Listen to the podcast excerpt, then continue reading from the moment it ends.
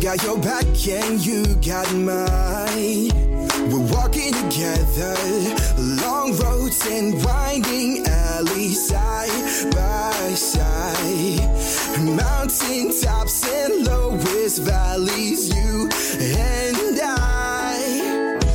Herzlich willkommen bei Tierisch Menschlich, dem Podcast mit Hundeprofi Martin Rütter und Wissenschaftsjournalistin Katharina Adick.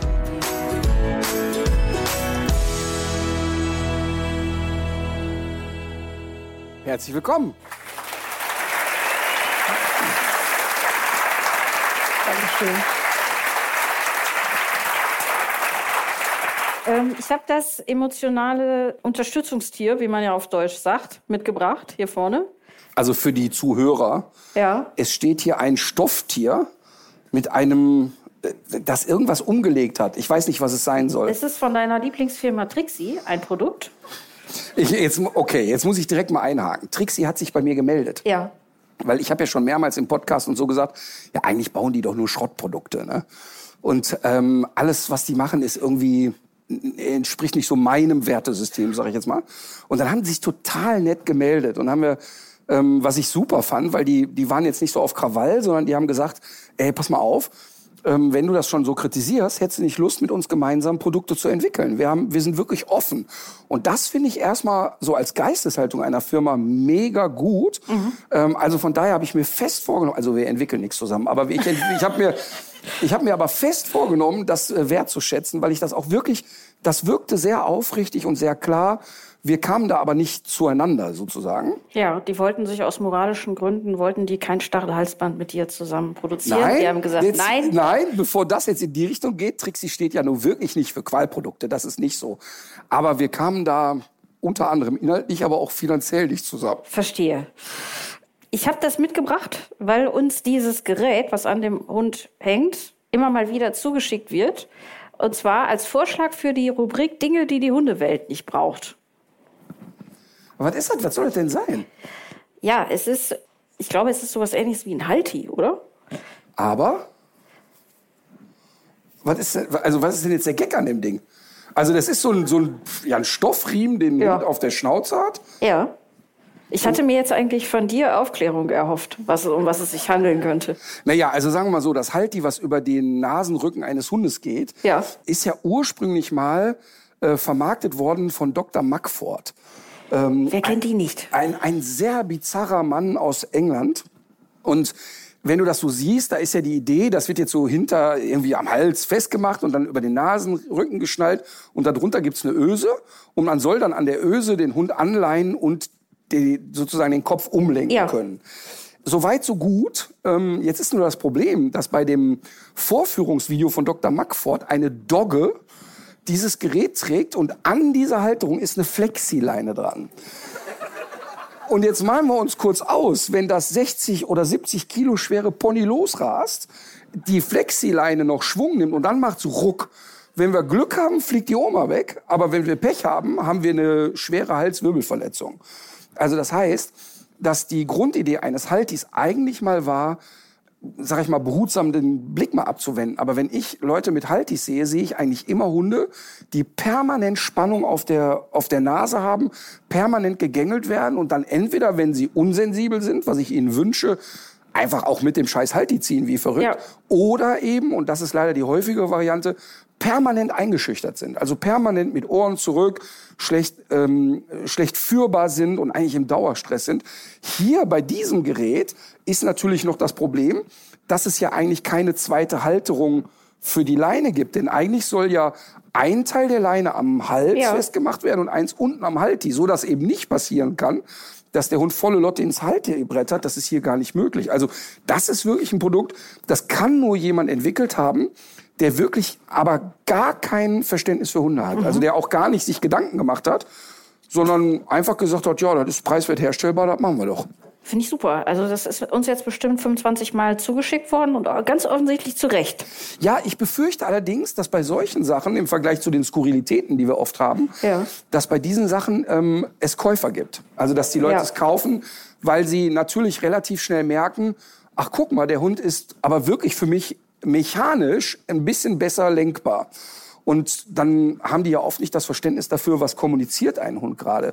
Das ist ja das, wo ich immer einen Affen kriege. Das Video oder das, das Internet ist voll mit Videos, wo die Leute sich kaputt lachen, weil Hunde irgendwie Kinder zudecken oder ähm, immer wieder sehen wir die Bilder, wo ein Säugling liegt und ein Hund kommt und legt sich so halb da drauf und guckt alle streng an. Oder ähm, jetzt kursiert ein Video, was eine Katastrophe ist, mit einem Husky, Husky-Mischling, der immer wegrennt, das Kind hinterher und das Kind schmeißt sich immer so auf den Hund und dann knurrt der und hopst weg und so. Und alle beömmeln sich. Und ich gucke diese Videos und schaue mir die Körpersprache des Hundes an und sage, ja, okay, der Countdown läuft, bis was Ernstes passiert. Genau, es gibt ein Video, das habt ihr alle sicherlich schon gesehen, oder viele Videos von einem Rottweiler, der immer so knurrt und die Zähne fletscht wie bescheuert. Das heißt, immer wenn der die ähm, Krallen geschnitten kriegt oder wenn er angefasst wird, dann fletscht er die Zähne und knurrt und alle lachen sich kaputt und es wird so dargestellt, als wäre das ja eine übliche Form der Kommunikation. Und was wir da sehen, ist ein Hund, der zwar sehr sozial agiert und sagt, okay, ich fress die Arschgeige jetzt nicht, ich bin mit dem zusammen, aber der permanent im Stress ist und da ist es wirklich, da ist so ein Mühe, dass es zum Volleklat kommt und dann heißt es irgendwann wieder, aus dem Nichts ist dieses Kind oder dieser Erwachsene gebissen worden. Ich hatte bei dem Thema, mich regt das wirklich sehr auf, hatte ich mal einen Fall, da sollte ein Australian Shepherd eingeschläfert werden, der einem knapp Sechsjährigen die Achillessehne durchgebissen hat. Und wir dürfen es auf keinen Fall schönreden. Wenn ein Mensch gebissen wird, ist immer Worst-Case-Szenario. Und dann sollte die Sonne eingeschläfert werden, aber das Veterinäramt wollte noch mal eine Begutachtung haben. Und wir haben den Hund getestet, hoch und runter, runter und hoch, über mehrere Tage und haben nicht eine aggressive Handlungskette gesehen. Ein total netter Hund. Und dann hatte ich Gott sei Dank Zugriff auf die ehemaligen Halter die den Hund sehr schockiert abgegeben haben und kriegt aber Kontakt zu denen. Und dann erzählten die mir, wir sind völlig schockiert darüber, denn die waren immer die besten Freunde. Mhm. Und es war immer nett und so und die waren immer eng. Und dann habe ich gefragt, ja, aber woran machen Sie fest, dass die gut befreundet waren? Ja, der Hund wäre schon von Anfang an dem Kind auf Schritt und Tritt gefolgt. Und dann beschreiben die mir, dass die also ein zweijähriges Kind in der Wohnung rumlaufen lassen und ein Hütehund permanent in abgeduckter Haltung dem Kind hinterherläuft. Also das heißt, dieser Hund hat von Anfang an das kleine Kind gehütet. Und hatten dann erzählten die mir, Ach ja, stimmt, gut, ja, schon mal umgerempelt mit mhm. drei, aber ist halt ein bisschen stürmisch. Und was dieser Hund gemacht hat, ist eigentlich immer nur, das Kind wieder zurückzutreiben. Ja. Und dann kam eine Verkettung von vielen Umständen. Das Kind war sehr dynamisch und dann, wo korrigiert ein Hütehund? Im Fersenbereich und im Hüftbereich. Deshalb haben wir da auch bei den Hütehunden, wenn die Menschen treiben, sehr häufig da die Verletzungen. Ja, und dann hat halt, das ist das Kind sehr schnell durch den Garten gerannt, Hund hat hinten reingebissen, hat, ist in der, in der, im Bereich der Achillessehne festgeblieben und dann ist Achillessehne angerissen. Fertig. Also, wenn die jetzt Informationen gehabt hätten, also hätten die einen Trainer da gehabt, der, das Problem wäre in zwei Trainingseinheiten weg gewesen. Das ist Pipifax. Aber dadurch, dass sie es nicht einschätzen können. Und das ist immer die Gefahr bei den ganzen Internetgeschichten, wo die Leute sich totlachen und du als Trainer da stehst und denkst, das darf nicht wahr sein. Also irgendwann, mhm. glaube ich, ich kriege das ja immer mit bei YouTube und so, dass es Hundetrainer gibt, die diese Videos analysieren, was ich super finde. Und ähm, ich glaube, irgendwann mache ich das auch mal, dass ich mir mal so die gruseligsten, ähm, gerade bei Kind- und Hundvideos rauspicke und die mal so ein bisschen seziere, weil es sehr häufig ja nicht ist, dass die Leute das Risiko bewusst eingehen, ja. sondern es einfach nicht einschätzen können. Apropos Internetgeschichte. Wie bin ich denn jetzt darauf gekommen eigentlich? Ich weiß auch nicht mehr. Ja, völlig abgedriftet. Ich habe noch gar nicht angefangen. Aber äh, hast du mitbekommen, du hattest doch auch mal eine Hundeschule in Erftstadt, oder? Da, da hat alles angefangen. Und äh, vielleicht war es ein Hund, den du damals trainiert hast, der jetzt offenbar den Zug genommen hat und in Köln mit dem Zug nach Köln gefahren ist. Und Nein. zwar völlig eigenständig. Ernsthaft? Ja, also er ist in äh, Köln von der Bundespolizei aufgegriffen worden. Nicht, weil er jetzt auffällig geworden ist oder so, sondern einfach, weil er alleine im Zug war. Und seine Halterin wusste aber sofort, äh, wo sie ihn suchen muss. Also sie war sozusagen schon auf dem Weg, weil sie meinte, das sei so ein Ding von dem Hund. Das wäre seine Leidenschaft, dass er gerne Zug fährt alleine. Und steigt er denn immer an derselben Haltestelle aus? Der will nach Köln. Aber wo? Hat er ein gewisses Ziel? Äh, Südstadt. Was könnte er, also der Südbahnhof ist es gewesen. Ja, und, äh, und ich frage das deshalb. Grüngürtel? Nee, ich frage das deshalb, weil es gibt in Moskau gibt es äh, eine Gruppe von Straßenhunden, die sehr regelmäßig mit der Straßen- und der U-Bahn fahren. Gibt es eine U-Bahn in Moskau? Ja, das ist die U-Bahn. So, ja. und die fahren immer an zwei Tagen in der Woche zum Markt. Das heißt, die fahren die steigen Aber nicht nur zur Spargelzeit, sondern nicht zur Spargelzeit, ja. sondern ich denke in Moskau eher zur Fleischzeit. Ja. Das heißt, die steigen aus dann da, also die, fahren, die sind auch völlig gechillt. Also das sind wunderbare Aufnahmen von. Die schlendern so richtig rein und die schnallen dann genau, wann Ein- und Aussteigen ist.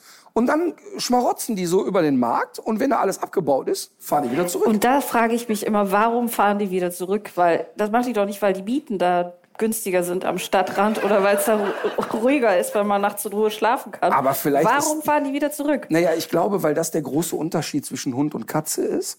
Ähm, denn ich glaube, dass die schon auch eine Sozialstruktur haben und sagen, selbst wenn sie auf der Straße leben, werden die zu anderer Zeit in ihrem vertrauten Revier Bezugspunkte haben. Ja. Da werden die auch schmarotzen können. Und da gibt's vielleicht doch jemanden in der Nachbarschaft, der mal was zu fressen hinschmeißt. Oder wo es soziale Interaktion mit Menschen gibt. Diese Hunde in Moskau sind keine Straßenhunde im Sinne von, die sehen den Menschen und hauen ab. Ganz im Gegenteil. Also die lassen sich von den ähm, anderen Zugfahrern da wirklich auch streicheln und so. Die sind wirklich gut auf Menschen sozialisiert. Und deshalb glaube ich, dass die aus sozialer Interaktion wieder zurückfahren. Also Almas Lieblingstransportmittel ist ja kurioserweise der Aufzug. Ich weiß nicht warum oder was sie dann immer erwartet. Aber da könntest aber du doch eigentlich, weil du ja sowieso auf dem WDR rumlungerst, Ja. du könntest doch, da gibt's doch diesen Paternos, Paternoster. Stimmt. Da könntest du doch reinsetzen und einfach mal einen ganzen Tag immer Stadt Huta. so. Ja, auf jeden Fall. Aber ich fand es sehr witzig, weil ich habe eben mit äh, unserem Kollegen Ralf über die Geschichte gesprochen und er erzählte mir von Dogs Might Fly. Ja. Und dann hat er mir erzählt, dass ihr beiden euch mal überlegt hattet. Also erstmal musst du erzählen, was das für ein Format ist und wie ihr das adaptieren wolltet. Es gibt in England, gab es, also es gibt in England ja immer skurrile Sachen und die Engländer sind mit Hunden noch ein Tick skurriler als wir. Und da gab es ein Fernsehformat, wo man zeigen wollte, dass Hunde eigentlich alles lernen können. Und dann hat man einem Hund beigebracht, so eine einmotorige Cessna zu fliegen. Aber natürlich fliegt er die nicht wirklich, sondern dieser Hund lernt auf, äh, auf Ansage und Kommandos den Gashebel etwas mehr zu drücken. Also er ist Co-Pilot, mehr Er, ne, ja, er, er, er fliegt es dann am Ende natürlich unter Aufsicht, aber schon auch teilweise alleine. Der lernt dann, wie viel Gas muss ich geben, wie kann ich den Lenker bedienen und so weiter. Natürlich ist das nur ein Sinnbild dessen, ähm, um zu dokumentieren, was kann man dem eigentlich alles beibringen. Was natürlich dann wieder typisch englisch ist, dass dann so leicht suggeriert wird, er wüsste, was er da macht. Und letztlich hat man dem Hund Befehle beigebracht wie Touch, also er drückt dann den Startknopf und ähm, einem Hund in einer gewissen Signalstruktur beizubringen, das Lenkrad mal in die Richtung zu schieben oder sich so zu verhalten. Das ist natürlich jetzt das kleine Einmal-Eins von Klickertraining oder von bisschen Tricks beibringen. Aber trotzdem ist natürlich ziemlich lustig und man hat vor allen Dingen auch für so, verstehen Sie, Spaßgeschichten ein Auto umgebaut das eigentlich ferngesteuert ist und hat dann Hunde ans Steuer gesetzt. Und das sieht dann wirklich so aus, als würde das Auto dann von dem Hund gesteuert durch die Innenstadt fahren. Das ist natürlich sehr lustig. Sehr gut. Ja. Aber was habt ihr euch dann gedacht, was ihr aus diesem Format machen wolltet? Also sagen wir mal so, wir hatten ja verschiedene Ideen. Wir hatten ja ganz ursprünglich die Unvermittelbaren, sollten eigentlich mal heißen die verlorenen fünf. Wir wollten uns die fünf unvermittelbarsten Hunde Deutschlands suchen und die vermitteln, aber die etwas Besonderes machen lassen. Also um, um zu zeigen, boah, wow, guck mal, was die Ja. können. Und unter anderem war eine Idee, die, es gibt eine Eishockeymannschaft, Kassel Huskies heißen die. Und in einer Pause von Eishockeyspielen wird natürlich die Eisfläche wieder glattgezogen mit einer paar Tonnen schweren Eismaschine. Und da war halt die Idee, bei den Kassel Huskies in der Pause ein Husky die Eismaschine steuern zu Ja. lassen. Und äh, der Gedanke ist natürlich auch sehr, sehr, der schön ist total naheliegend auch, ja. es ist äh, sehr naheliegend, bis ich dann selber mal eine gefahren habe und gemerkt habe, wenn du da Scheiße baust, das Ding wiegt halt ein paar Tonnen. Und wenn du da Quatsch machst, den ich natürlich sofort hatte, ich bin natürlich dann in Nürnberg, habe ich das Probe gefahren, so ein Ding, ähm, mit unserem Tourkoch zusammen. Und mir ist das Ding dann einmal voll entglitten und in die Bande reingescheppert. Oh. Und das war dann nicht so witzig. Und ich meine, wenn der Hund da drauf sitzt, wenn ich da drauf sitze, finden die Leute es lustig. Aber wenn wir einen Hund in die Situation bringen, Ja. dann ist es natürlich nicht mehr lustig. Vor allem ist er dann noch schwerer zu vermitteln, wahrscheinlich am Ende. Nee, der, nee die, der Gedanke war ja, dass die Hunde, die wir ähm, dann für die verlorenen fünf Ja. ausgesucht haben, die sollten ja dann von ihren Leuten trainiert werden. Wir wollten ja zeigen, schau mal, und das zeigen wir bei den Unvermittelbaren ja und eigentlich in jeder Sendung, die wir machen, dass es eben meistens nicht der Moment ist, aufzugeben, wo die Leute schon denken, eigentlich ist die Messe jetzt gelesen, mhm. dass man unheimlich viel noch erreichen kann. Natürlich gibt's Grenzen und auch die zeigen wir ja in der Sendung oder in allen Sendungen. Aber sehr häufig gibt es doch Stellschrauben, wo man noch was machen kann. Und manchmal ist gutes Hundetraining auch nur Krisenmanagement. Also, dass die Leute lernen, den Hund so schnell zu lesen, dass sie reagieren können, bevor es zum Eklat kommt. Also, das ist ja eigentlich das Spannende, dass ähm, wenn die Leute durch den Wald gehen und im Smartphone rumtippen und ihren Hund nicht beobachten und dann kommen und sagen, er ist zum Jagen abgehauen, immer aus heiterem Himmel und jeder Praktikant von uns kann denen aber schon vorher sagen, übrigens in 15 Sekunden haut der euch ab, mhm. dann geht's ja immer darum im Hundetraining Menschen zu schulen, wie ein Hund eigentlich kommuniziert. Deshalb muss ich wirklich darüber lachen, wenn ich, als ich früher, habe ich viele Vorträge in anderen Hundeschulen gemacht und auch Praxiskurse. Und dann habe ich oft in Hundeschulen gesehen, gerade in den Hundevereinen, dass die Welpengruppe dann von irgendeiner 16-Jährigen gemacht wurde. Und dann, ja, warum macht die das denn, frage ich, ja, ach, die hat einen Hund, der ist super im Agility und hier Schutzhund und so, so, lassen wir die noch nicht machen, die macht Welpengruppe. Das heißt also, die mit dem wenigsten Know-how und der wenigsten Erfahrung macht die Welpengruppe. Und eigentlich muss in einer guten Hundeschule der absolute Top-1-Experte, der muss die Welpengruppe machen. Mhm. Weil die Welpengruppe ist ganz häufig so, die Leute sitzen da, quarzen sich eine, trinken Kaffee, ach guck mal, wie schön die spielen. Mhm. Und bei uns ist die Idee in der Welpengruppe, dass die Leute extrem detailliert lernen, was ist in Ordnung verhaltenstechnisch und was eben nicht. Und wie kann ich es schon frühzeitig erkennen?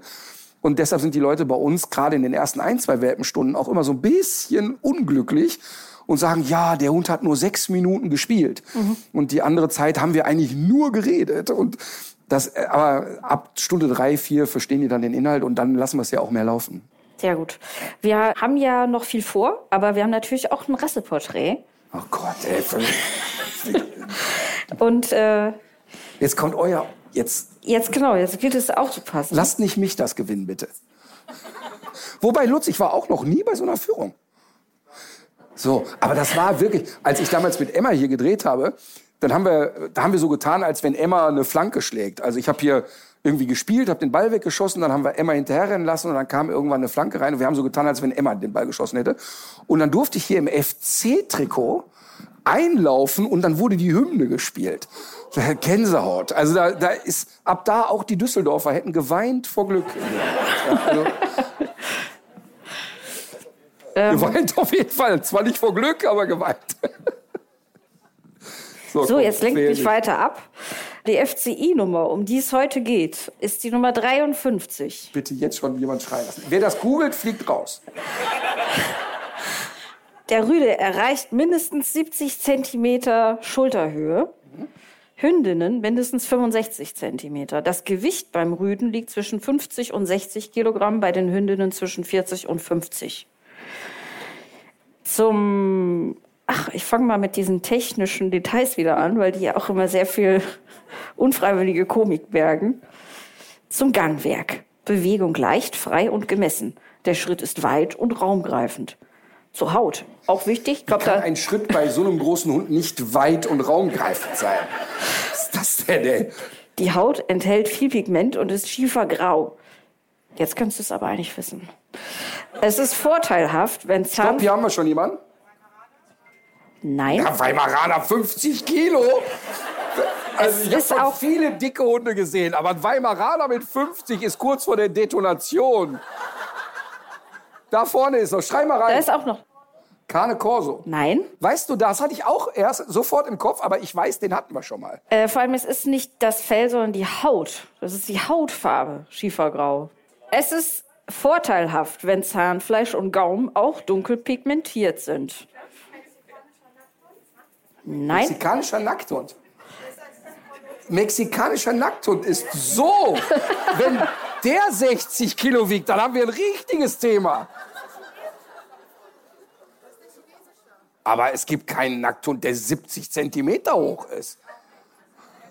Aber weißt du, mich beruhigt das richtig, dass die alle so scheel sind. Ja. Weil ich bin immer, auch ein bisschen wenn ich, erschüttert, immer, wenn wir dieses scheiß Rasseporträt machen, sitze ich zu Hause und denke, das gibt's doch überhaupt nicht. Und ich kriege immer die E-Mails von wegen, ich hätte es schon fünfmal schneller als der Ritter gewusst. Ja, ja. ja. Aber jetzt ist hier wie bei, auf dem Stuhl bei Wer wird Millionär. Jetzt ist der Druck hier so groß. Die Welpen sind wuschelig und erhalten erst nach einigen Wochen das typische Haarkleid. Entschuldigt Nein. mal eben, ihr könnt nicht einfach jetzt willkürlich. ich glaube auch. Einfach willkürlich mal zehn Rassen gibt's? Ein reinschmeißen. paar hundert? Was? Samoyede. Jetzt hört mal auf. Die, die hauen einfach Rassen raus, die gar Aber ich zu noch, ich finde noch eine körperliche Info hier aus dem FCI-Rasseporträt sehr, sehr gut. Die Gliedmaßen sind fest mit dem Körper verbunden. Das ist doch sehr beruhigend. Das, das hilft bei diesem raumgreifenden Schritt. Gott, Nein. Okay, also ich glaube, ich muss mal etwas, ich muss etwas äh, konkreter werden. Ach, also es ach. ist, Wobei, wobei, ich muss wirklich sagen, ich glaube, dass viele meiner Trainer oder auch viele Hundetrainer oder Leute, die sich viel mit Hunden beschäftigen, anhand dessen, was du jetzt beschreibst, tatsächlich auch schon was wüssten. ja, Total. Nur bei mir ist es ja immer, ich komme ja immer aus der Verhaltensecke. Mir hilft es bei dem Rasseporträt immer, wenn so die Informationen kommen, wozu waren die mal gemacht und was ist so deren Aufgabe, weil ich mich ja immer nur über Verhalten da irgendwie ja. ranhalte. Gut, dann, dann gehen wir jetzt mal zum Verhalten. Er ist von unerschütterlicher Tapferkeit bei der Bewachung und der Verteidigung. Nein, der ihm anvertrauten Viehherde. Aber entschuldige mal, eben, ihr kommt jetzt auch, ne? Ihr habt ja auch im Kopf Kangal auf Chaka und so weiter. Aber was ist mit der grauen Haut? Kuwatsch kommt jetzt hier? Nein. Kuwatsch, Maremano, Landseher, all das hatten wir schon. Ich habe hier stehen auch noch sehr äh, lustige Infos zu seinem Verhalten. Er greift lautlos und verwegen an. Naja, muss man sagen, also das, die Herdenschutzhunde machen ja, wenn sie sich entscheiden, also das sind ja nicht Hysteriker, die schnell ausflippen, aber wenn, dann schon sehr bestimmt, muss man sagen. Seine Grundhaltung ist misstrauisch. Tagsüber Herdenschutzhund, liegt er gerne so, dass er sein Areal kontrollieren kann. Herdenschutzhund. Während der Nacht ist er ständig in Bewegung. Was hat sie gesagt? Batman. Batman. oh Mann. Okay, ich- also ich glaube wirklich, dass das Haarkleid noch die meisten Anhaltspunkte für dich birgt. Pyrenäen-Berghund. Nein, den hatten wir übrigens auch schon. Grau. Was ist mit dem Grau? Der ganze Körper ist Mini-Nilpferd auch? gut. Der ganze Körper ist mit langem Haar bedeckt. Das Haarkleid besteht aus einem derberen Deckhaar und feinerer Unterwolle. Der Charakter des Haarkleides ist durch das Verhältnis. Was war das? Nein. Ein Picard wiegt doch nicht 50 Kilo. ja, bei der Oma schon, ja. Okay, das zottige, zur Verfilzung neigende Haarkleid ist eine Grundforderung. Das ist der russische Terrier? Yes, Commodore. Wer war das? Herzlichen Glückwunsch. Ein Commodore wiegt 50 Kilo? Wahrscheinlich das Fell. Ein Commodore wiegt doch nicht 50 Kilo. Also laut Ratzestandard schon. FCI. Kannst du noch mal googeln? 50? Ja, aber bist du aus Köln? Sondern von wo kommst du? Äh, ich wohne in Münster, aber komme aus Heinsberg. Ja, aber das ist doch nicht weit für eine Führung im Stadion, oder? Nee. So. Aber Euphorie sieht schon mal ganz anders aus, würde ich sagen. Okay. Nee, nee, ich freue mich. Nee, schön. also, äh, schön. So. Auch so. der, auch der Double-Check äh, ergibt dasselbe Okay. Ergebnis. Ist so ein bisschen wie Eltern, die den Kindern immer suggerieren, das Geschenk wäre schön. Ne? So, das ist so, der, so, dass der Dreijährige das Bild überreicht. Das hast du gemalt. Ja, ne? Und jeder weiß, in der Kunstgalerie hat sie es nicht gekauft. Ne? Gott, ey. Ja, dann haben wir einen Sieger. Glückwunsch. Aber ich bin richtig froh, dass ihr auch alle keine Ahnung habt, weil es wirkt ja immer so dümmlich von mir. Pass auf, übrigens, da im Anschluss passt direkt, ihr habt ja einige von euch haben ja schon Fragen hier gestellt. Ähm, und eine Frage war, ich finde, die passt ganz gut dazu. Was wärt ihr eigentlich geworden, wenn der jetzige Job nicht geklappt hätte? Also jetzt, was, was hättest du gemacht? Hast du, du hast ja mal Jura studiert, ne? Ja, ich habe das sogar äh, abgeschlossen. Also nicht gut, aber abgeschlossen. Das ist ja, ich weiß nicht, ob ihr das in der Folge gehört habt. Sie hat ihr Diplom nicht mal abgeholt an der Uni. Wie kaputt muss man sein? Wie realistisch muss man sein? Meinst du, kriegt man das im Nachgang? Ich glaube, nicht. Nee. War noch D-Mark-Zeiten? Ja, genau. Es war, die Welt war noch schwarz-weiß. So war das. Nee, ich glaube, ich wäre dann wahrscheinlich eher wieder zurück zu Pizzaflitzer gegangen. Hast du da gebacken oder ausgefahren? Beides. Innendienst und Außendienst. Ernsthaft Ja. jetzt? Aber auch da nicht gut. also ich wollte aber Mit gerne noch kleinen zum- Händen, das waren sehr Piccolini, hast du Ja, gemacht. aber das habe ich, glaube ich, schon mal erzählt. Das war so eine, ich muss jetzt aufpassen, was ich sage. Ich kann mich nicht dran Das war eine Pfannenpizza und die hatte, das Besondere war, dass die so einen geflochtenen Rand hatte. Und kennst du das, wenn so Bewegungen ins Rückenmark übergehen und man die so macht, ohne nachzudenken Nein. und dann in so einen Flow-Zustand kommt? Nein, ich und ich hatte das, ich würde es heute auch noch gerne machen, aber es ich habe keine Verwendung mehr für dieses Talent. Das heißt, du hast also sozusagen die geflochten? Ja, das sieht schon nach Flechten aus. Also Ist jetzt nicht drücken. so wie so eine Frisur, aber äh, ja, es ist so eine Mischung aus Drücken und Heben. Ich kann jetzt sehr gerne mal vormachen. Wir machen ja demnächst mit. Äh, ja, genau. Da mache ich das. Wir gehen bald ja kochen. Genau. Gemeinsam. Das werden wir auch äh, in, bei. Instagram, glaube ich, zeigen. Ne? Das stimmt. Da, genau. Das ist gut, weil wir haben ja einen italienischen Koch dabei, wenn wir es tun. Ja. Das stimmt. Da bist du schon fit. Aber ich glaube, dass er, wenn er das Wort Pfannenpizza hört, dann. Aber jetzt mal ernsthaft. Was, Ja. hättest, was hättest du denn gemacht, wenn es jetzt so mit dem jetzigen Thema nicht funktioniert hätte? Ich hätte wohl gewusst, was ich gewollt hätte, aber ob ich das geschafft hätte. hätte Was hättest du denn gewollt? Ich, ich wollte schon auch eine Zeit lang Tierärztin werden. Warum? Äh, ja. Du schläferst gerne Tiere ein. Genau, ja. Das Leid anderer ist mein Vergnügen. Nein, ich nicht, weil ich hätte, also es war ja so, als Kind hat man sich das ja, wenn man Tiere mochte, schon auch überlegt, dass das was Schönes sein könnte, denen dann so zu helfen. Da hat man aber natürlich auch noch eine sehr verstrahlte Vorstellung davon, was das für ein Job ist. Was ja die wenigsten wissen, dass man als angestellter Tierarzt doch echt wenig Geld verdient. Ich halte ja ab und zu Vorträge an tierärztlichen Hochschulen und ähm, das ist wirklich krass. Also ich glaube, in den letzten drei Jahren haben keine sechs Männer abgeschlossen, sondern es ist inzwischen eine mega Frauendomäne. Also wenn man als junger Mann auf der Suche ist, studiert Tiermedizin, du hast wirklich da die freie Auswahl, kann man sagen. Ähm, die Jungs, die da hingehen, die sind da echt Popstars in den, in den Kursen. Man munkelt auch, dass die sich da eigentlich nur eine Frau angeln wollen. Nur deshalb sind die da. Die, die meisten haben gar kein Abitur, die setzen sich einfach mit in die, in die Vorlesung. Aber tatsächlich ist es krass, weil natürlich, ähm, wenn du dir das Berufsbild, also viele von uns haben ja im Kopf, weil der Tierarzt immer irgendwie teuer ist, wenn man da hingeht, haben im Kopf, ja, Tierärzte müssen immer automatisch sehr wohlhabend sein. Das ist überhaupt nicht der Fall. Natürlich gibt es Tierkliniken und Tiermediziner, die wirklich viel Geld verdienen und auch zu Recht. Aber so diese typische kleine Tierarztpraxis, die man kennt, das ist wirklich hartes Brot. Und auch gerade für angestellte Tierärzte ist das echt, echt, echt äh, hart verdientes Geld, zumal das ja ein wahnsinnig aufwendiges Studium ist über viele Jahre. Und das ist auch die Einschätzung der ganzen Universitäten, mit denen ich spreche, die, die schreckt die auch sehr ab dadurch. Ne? Ja. Ich weiß nicht, ob du vielleicht zum Commodore, um das abzuschließen, noch was sagen willst. Ich hätte jetzt nur noch was, also dieses, ja, dieses ist ja so ein ganz auffälliges Haarkleid, was Ja. sie haben, diese So extreme Dreadlocks. Verfilzung, Ja. genau. Da wird ganz gern auch mal geschrieben, dass sie das irgendwie vor Hitze und Kälte angeblich schützt oder dass vielleicht auch Raubtiere da äh, nicht so gut anpacken, angreifen können. Völliger Wobei ich, Quatsch. das halte ich auch. Und ich denke auch, also für den Hund ist es natürlich eine ganz krasse Beeinträchtigung.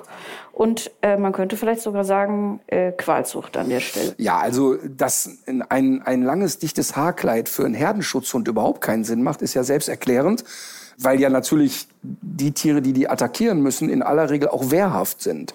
Also wenn ein Kangal den Mut hat, einen Wolf zu attackieren, ist es in aller Regel ja kein Einzeltäter, sondern eine Gruppe. Und die müssen auch sozusagen davon ausgehen, dass es äh, wehrhaftes Verhalten der potenziellen Beute gibt.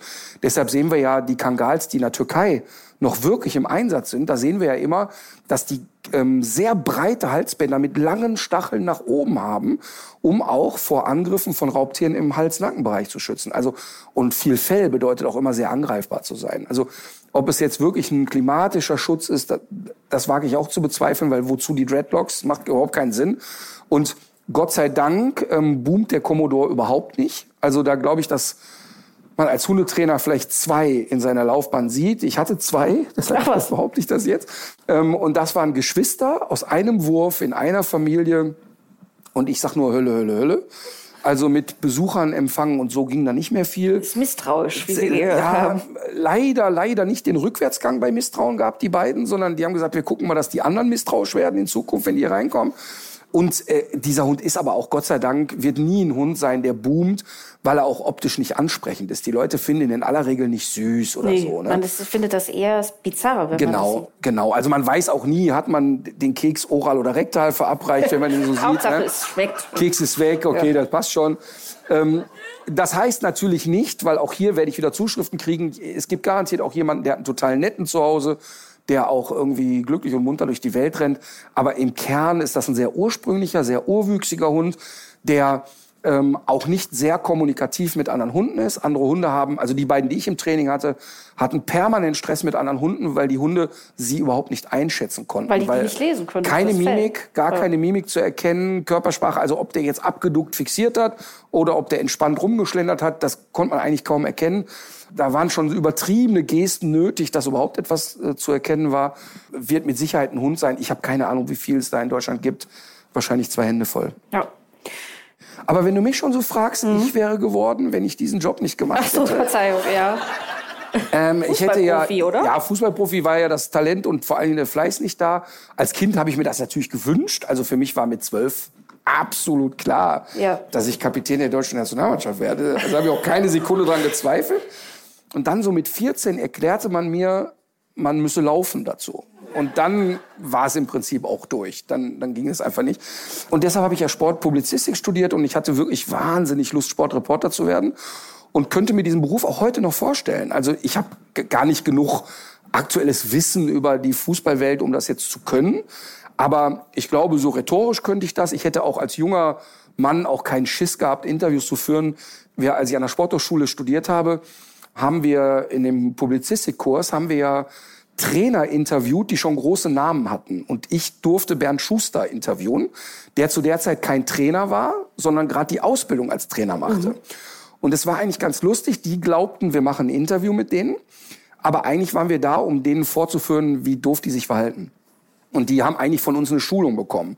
Und eine Grundidee war, dass wir die imitieren sollten. Das heißt also, immer wenn der irgendeine Geste machte, solltest du die auch machen. Und bei mir und Bernd Schuster gipfelte das darin, dass wir parallel den Finger in der Nase hatten. Das war also völlig absurd. Und lustig ist nur, dass Bernd Schuster in dem Interview, als ich ihn gefragt habe, Mensch, ne, wenn Sie da mal Trainer sind, der FC Köln, das könnte doch mal. Und da hat er so suffisant gesagt, nee, also das wäre jetzt wohl nicht so sein Ziel. Also er würde schon, wenn dann auch ein bisschen größer denken. Und zu guter Letzt war er Trainer hier. Oh. Und das Lustige war, ich habe dann mal eine Trainingseinheit hier gesehen. Und nach einer Trainingseinheit war eigentlich klar, dass Bernd Schuster nicht geeignet ist, eine Mannschaft wie den FC Köln zu trainieren, weil der überhaupt kein Interesse daran hat, einem Fußballer das Fußballspielen beizubringen. Und ich will jetzt mich nicht zu weit aus dem Fenster lehnen, aber wenn man zum FC Köln geht, dann ist man in aller Regel, hat man jetzt nicht so eine Karriere wie Messi vor sich. Das sind alles gute Jungs, aber das sind eben keine Weltstars. Und da gab es eine Situation, ich weiß nicht, ob hier jemand ist, der sehr Fußball affin ist, aber da spielte damals Holger Geismeier hier. Und Holger Geismeier war Stürmer, der ein super Junge war und auch echt Gas gegeben hat und so, aber der konnte einfach gar kein Fußball spielen. Und da war eine Szene, die ich beim Training beobachtet habe und dann sollte Holger Geismeier beim Training immer so am 16-Meter-Raum stehen und Dorinel Monteano, ein sehr guter Fußballer, sollte ihm immer den Ball in den 16-Meter-Raum flanken und Holger Geismeier sollte ohne Gegenspieler einfach die Bälle so aus 10, 11 Metern Volley aufs Tor schießen. Und die ersten zehn Versuche, da traf der einen mit dem Schienbein, einen mit der Spitze. Und ich hätte die Erwartungsgehaltung gehabt, dass ein Trainer sagt, guck mal, Holger, so geht das. Ich zeig dir oder ich sag dir mal, wie das geht. Und Schuster stand da, kopfschüttelnd und fassungslos, wie jemand technisch so minderbegabt sein könnte. Aber der hatte überhaupt gar nicht Den Impuls daran, den was zu Impuls ändern. zu sagen, ja, wie geht das oder Mhm. so. Ne? Und das, dadurch, dass der aber jetzt, den Ruf hat Franz Beckenbauer ja auch, ähm, aber da liegt vielleicht so in der Ausstrahlung nochmal ein Unterschied. Ne? Mhm. Also die, alle, die bei Franz Beckenbauer gespielt haben, haben ja auch gesagt, also was beigebracht hat der uns nicht. Der hat nur gesagt, so machen wir das jetzt und fertig und Ende. Und bei Bernd Schuster war das eben nicht so der Fall. Aber ich habe das als junger Student natürlich total geliebt, dass wir in so Situationen kamen. Und ich könnte mir diesen Beruf auch heute noch zu jeder Zeit vorstellen. Ich finde das wirklich toll. War das eine Bewerbung jetzt? Ja, ich habe mich ja schon einmal ganz aktiv beim ZDF beworben. Und zwar habe ich ja mal mit Katrin Müller-Hohenstein gedreht, die das Sportstudio moderiert. Und da habe ich ihr gesagt, ich liebe das. Und ich habe als Kind immer davon geträumt, das Sportstudio zu moderieren. Und dann hat sie wirklich mit einem Strahlen im Gesicht gesagt, okay, du hast meine Worte drauf, du kannst das einmal mit mir zusammen moderieren. Und ich habe wie ein Honigkuchenpferd gestrahlt und dann hat sie gesagt, wenn der erste FC Köln deutscher Meister wird. Also, nächstes Jahr. Sehr gut. Äh, ist es vielleicht Zeit, unseren ersten Gast auf die Bühne zu bitten? Der übrigens auch einmal an einem Fußballturnier teilgenommen hat, an einem Charity-Turnier von Lukas Podolski in einer Halle. Und da gibt's eine legendäre Aufnahme, wie diese Person auch den Ball versucht, Volley aufs Tor zu schießen und zwei Zuschauer in der 47. Reihe trifft. War das Absicht? Ich würde in dem Fall Ich behaupte, das dass es stellen. nicht Absicht war. ähm, der Mensch, der jetzt kommt, den würde ich inzwischen als einen Freund bezeichnen. Und wir haben eine sehr ähnliche Vergangenheit, kommen aus derselben Region.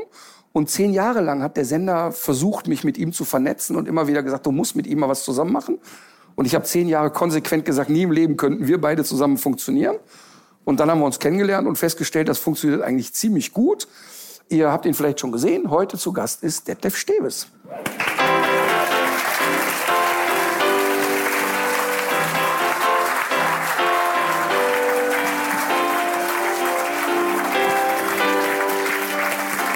Hallo.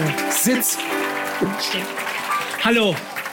Das ist ganz schön link, dass du das mit dem Fußball gesagt hast. Odonko hat mir Oh, Donko, da waren die beiden richtigen quer, Talente zusammen. quer zum Tor den Ball halb hochgelegt und ich habe gedacht, entweder Tribüne oder Tor. Tribüne. Tribüne. Und da saß auch niemand, den du vorher. Nein, nein, aber das Ding ging wirklich, das kann man bei YouTube, glaube ich, sehen, das Ding ging so furchtbar in die Tribüne. Das Tor war da und der Ball ging wirklich dahin. Also es war brutal. Das war Ich war übrigens brutal. dagegen, dass du heute Gast bist, weil als ich dich eingeladen habe, Ja. waren wir noch in der gleichen Gewichtsklasse. Ja, das stimmt. Ich habe äh, ich hab auch extra dafür eingekocht, nur um mal zu zeigen, dass es bei dir auch langsam Zeit wird. Wie, was ist dein Geheimnis? Willst du es uns sagen? Hat Wie sich ein Bein gemacht? amputieren lassen, wiegt jetzt 15 Kilo weniger. So, so, nein, ich habe mir die Haare schneiden lassen. Äh, nein, ich esse halt einfach gar keine Süßigkeiten mehr. Ja, das kann ja jeder. Und ich Also- esse gar kein, ja, und ich esse gar kein Brot mehr. Äh, ja, und mache Sport. Das war's aber eigentlich auch schon. Mehr Weißt du, diese, diese Scheiße mit, ich nehme weniger Kalorien zu mir und mache mehr Sport. Das ist mir zu Das banal. Ist, nee, stimmt. Man muss, man muss Keto-Gummibärchen morgens Oh essen, damit das funktioniert. Das Aber das kannst du hier mal Das erzählen, weil das ist wirklich Wahnsinn. Also Steffi hat dann ja wirklich jetzt viel Sport gemacht, sich vernünftig ernährt und so weiter. Ich habe da großen Respekt vor Dankeschön. und ähm, finde das auch eine kluge Entscheidung.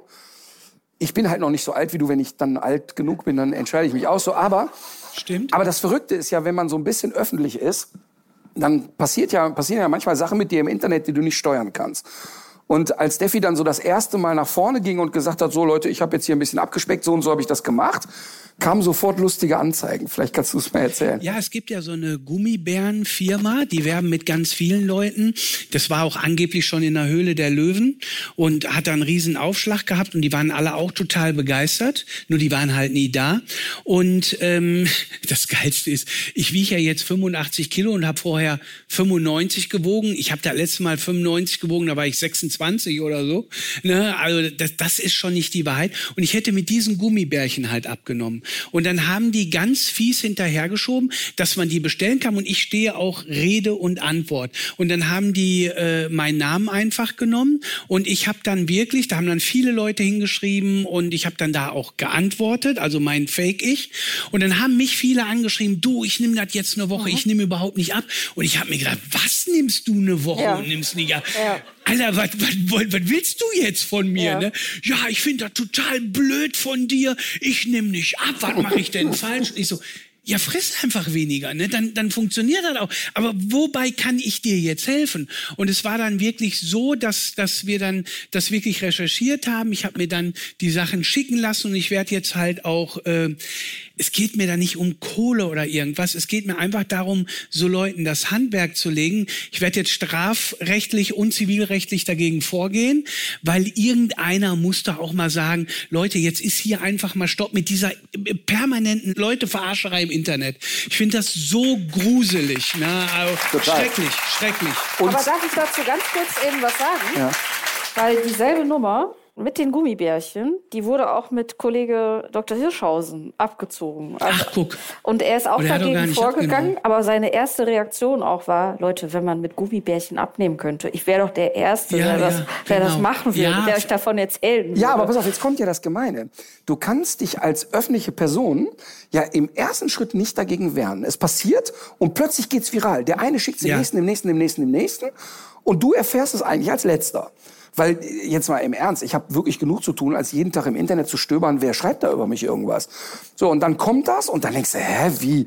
Und dann nimmst du es erstmal nicht für voll, denkst ja, okay, ist ein Witz und plötzlich kommt Dynamik rein. Und in dem konkreten Fall spielen ja viele Sachen eine Rolle. Das eine ist, dass erstmal den Leuten suggeriert wird, etwas, was der Defi nicht gemacht hat und was auch ziemlich sicher nicht zum Abnehmen führt.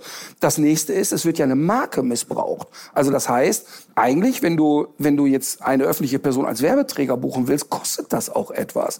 Das heißt, es geht da ja auch darum, dass ja nicht nur ein finanzieller Schaden entsteht, sondern der DLF steht ja wirklich, also man kann den ja finden, wie man will, wie mich auch, aber der steht ja total für Ehrlichkeit und für gerade raus sein.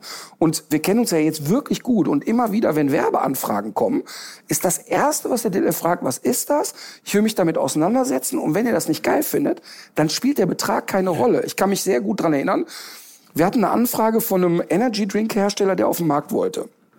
Und der hatte eine, auch eine lustige Idee und sagt, oh, der Defi hier ist ja immer auf Puls, das finden wir richtig gut, ne? Der soll mal das Zeug Echt? bewerben und dann ist der hier die Energie und so. Und der Defi hat sofort gesagt, und das ist bestimmt schon drei Jahre her, ja, das ist so eine Zuckerscheiße, die bewerbe ich nicht, Punkt aus. Vor allem bist du ja in den Zaubertrank gefallen, als du Kind warst. Das ist, würde dir niemand abkaufen. dass Darum war ich auch so lange so, ne, so korpulent. Nein, aber es ist ja, du hast ja auch irgendwo, hast du ja auch, ich, ich sag mal, den Leuten gegenüber hast du ja auch ein Standing und du musst, also ich finde so, dass das Einzige, was uns irgendwann, also durchs ganze Leben begleitet, ist, wenn man ehrlich ist. Ne? Und ich finde das so unfassbar wichtig und ich kann dem Geld wegen das einfach nicht. Ich habe damals, als ich das Haus gebaut habe, äh, äh, kam Poco und da, wir, wir wurden ja begleitet, kam Poco, hör mal, äh, Poco? Poco? Äh, dieses äh, Einrichtungshaus. Möbel- Ach, Möbel- dieses ja, ja, Möbelhaus, ja, ja. so, ne, wo du günstig Möbel kriegst. Das was ich auch nicht. cool finde. Ja, nee, nee, nur, hat- nur hier Rolf? Benz Ja, und hier, ne, ja, ja. alles nur die- ja, Jurastudium, volles Bitte jetzt Programm, keine ne? Neiddebatten heute Volles. Programm. Ne? Nein, aber das ist, die kamen halt und, und ich finde das auch cool, weil wir haben Jahre später meiner Schwiegermutter dann eine Küche gekauft. Meine Schwiegermutter war sehr alt. 15, 1600 Euro eine Küche, wo auch so ein, so ein Herd drin war. Das war völlig ausreichend, finde ich ganz, ganz toll. Aber ich habe ein Haus gebaut und habe halt die Möbel nicht verbaut. Und dann kann ich nicht mich da hinsetzen, ich heiße halt nicht Dieter Bohlen und, und sag dann, ja, ey, äh, äh, vom Bohlen empfohlen und, und mach dann für ein Hauswerk, was er nie benutzen würde. Das muss schon wirklich passen. Das finde ich halt wichtig und dann lasse ich lieber mal den einen anderen Euro liegen, auch wenn es damals bei dem Hausbau sehr, sehr wehgetan hat. Aber ich muss mir da treu bleiben. Nee, Ne, da, kommt- das ist und, wichtig. Und was, was ein ganz wichtiger Punkt ist, und das finde ich allgemein in der Diskussion so wichtig, das ist äh, natürlich eine andere Ebene jetzt, aber als der Matthias Mester kleinwüchsiger Speerwerfer ist im Internet auf schlimmste Art und Weise von einer Frau, die Krankenschwestern ausbildet, diffamiert worden und, und richtig bepöbelt und beschimpft worden. Und da sind wir sofort strafrechtlich gegen vorgegangen und haben gesagt, okay, jetzt ist im Internet mal eine Grenze überschritten. Man darf eine Meinung haben, man darf sagen, man findet jemanden blöd. Aber wenn da so Sachen kommen wie, ja, mit dem Krüppel würde im Normalleben keiner seine Zeit verbringen, ähm, dann muss man dagegen vorgehen. Und genauso finde ich auch richtig, dass der DLF jetzt gegen diese Firma vorgeht, die behauptet, der hätte diese Gummibärchen gemampft und würde sie empfehlen. Und da geht's, bin ich mir ziemlich sicher, dass das Geld, was dabei rauskommen wird, und ich hoffe das, Firmensitz ist in England, ist alles nicht so einfach. Ja, ist schwierig. aber sollte da Geld bei rauskommen, Wird wird das bei einem guten Zweck Ja, landen natürlich, und nicht auf seinem definitiv. Konto. Ich will mich ja damit nicht einen- bereichern, Du hast ne? ja diesen besonderen guten Zweck, weil du hast doch so eine spezielle Vereinigung da immer, die du da immer nennst. Ja, ich, ich mag halt unheimlich gerne das Hundesenioren-Hospiz äh, Stevis. Also ich finde die äh, äh, unheimlich toll, weil die wirklich ähm, Hunde aufnimmt, die weggeworfen wurden. Die einfach, die hat einen, um einen Fall zu nennen, die hat einen, einen Hund bei sich vorne angebunden gehabt. die, die kleine Lütte hatte so ein Auge. Und du kann, konntest noch nicht mal in der Nähe von dem Auge kommen. Das hat er wohl schon wehgetan, weil das schon so Ja. wow war. Und das Auge musste entfernt werden und die wurde eigentlich da ausgesetzt, komm, mach du mal, schläfer die ein oder sonst irgendwas. Und die kümmert sich um die, wenn da noch mal was vermittelt werden kann, wird das vermittelt und wenn nicht, werden die halt, leben die da in einem tollen Rudel und äh, wunderschön. Aber Äh, die ich Katharina total wollte auf schön. was anderes hinaus, da bin Was ich mir denn? sicher. Detlef und ich haben mal bei Grill den Hensler zusammen gekocht. Und wenn man da aus Versehen den Steffen schlägt, dann äh, kann man auch Geld spenden für einen guten Zweck. Und Laura ich die von Laura hab, ja. kommt zu Detlef und sagt, was ist denn dein guter Zweck? Und Deffi sagt, wie selbstverständlich, ja, ich spende an Ärzte ohne Yachten. Und das Coolste war, wie die reagierte. Ah, Ärzte ohne Yacht finde ich super. Und dann war so, äh, also Endlich tut jemand was reagiert. Das hat einen dagegen. Moment gedauert, klar, weil die natürlich als Moderatorin auch in dem Moment ja auch unter Das Dampf steht. lustig, Ne? Das war ein stimmt. lustiger das, Moment. Das war Herz so lustig, wie die überfahren wurde. Ne? Das war schon lustig, weil ich wollte mal gucken, hört die dir auch wirklich zu? ne? oder, oder ist sie schon zwei Schritte weiter? Sie war einen Schritt weiter. So, aber eigentlich kannst du dir vorstellen, sind wir nicht hier, weil wir über deine sportlichen Fähigkeiten sprechen wollten, Ne. sondern natürlich ist ja klar, dass Steffi auch hier ist, weil er hundeverrückt ist und weil er natürlich auch jetzt gerade in einer Situation ist, wir drehen ja auch in den nächsten Tagen dazu etwas, ähm, dass er einen Hund hat, Kai Uwe, Old English Bulldog, die meisten von euch kennen Kai Uwe. Ähm, und Kai Uwe ist ja jetzt auch in einem betagten Alter, ist also für ein Old English Bulldog echt Methusalem, muss Äh, man sagen. Absolut, die werden acht bis zehn, der wird 13. Ne? Und, ähm, und ist tatsächlich auch gut drauf noch. Also Tierarzt war ja vor kurzem ziemlich begeistert. Weinst du jetzt schon? Ja, hör auf, ja. Also fuck, ich ey. ich, ich erzähle jetzt einmal kurz. Der, der Kai Uwe ist natürlich klar, wir alle haben ein besonderes Verhältnis zu unseren Hunden. Jeder von euch hat das. Und jeder zu seinem. Und so hat das Detlef natürlich auch mit Kai Uwe. Und jetzt ist natürlich die Phase, wo es natürlich auch darum geht, immer wieder zu bewerten, wie hoch ist die Lebensqualität eines alten Hundes, wie lange Dankeschön. Da kommt jemand aus dem Publikum und bringt Taschentuch. Ja, das, ist schön. Das, das ist ein Kompliment an dich bei mir eine Zwiebel geworfen. La, lass mal laufen, lass mal laufen. Und, Ah, fuck, ey. und ähm, natürlich ist auch klar, dass wir alle uns, das ist ja eine Fehlkonstruktion der Natur, dass ein Hund nicht 120 wird. Ne? Und dass wir uns alle auch irgendwann mit dem Thema beschäftigen müssen, wann kommt der Zeitpunkt und wann nicht. Und ähm, natürlich ist Kai Uwe wirklich schon echt alt, aber immer noch gut drauf. Aber bei einem Hund in dem Alter und besonders auch dieser Rasse kommen natürlich Höhen und Tiefen. Und ich weiß, und ich weiß auch, dass ich es erzählen darf, ich war vor einem Jahr ungefähr ähm, in New York, Zeitverschiebung. Und irgendwann habe ich Steffi am Telefon. Total aufgelöst, ging ihm wirklich schlecht und ich wusste sofort, irgendwas ist. Und dann erzählt er mir, Mensch, ich war mit Kai Uwe oder Nic- Nicole war mit Kai Uwe beim Tierarzt. Ähm, unser Tierarzt war nicht da, wir mussten in die Klinik. Gibt ein Riesenproblem, das und das sind die Themen. Er rät uns eigentlich jetzt zur Einschläferung. Und dann haben wir telefoniert und haben lange drüber telefoniert und ich bin kein Tierarzt und maß mir auch nicht anders zu beurteilen. Aber wir haben darüber geredet, was sind eigentlich jetzt die Symptome und was ist eigentlich jetzt das, warum der Tierarzt das jetzt so sagt.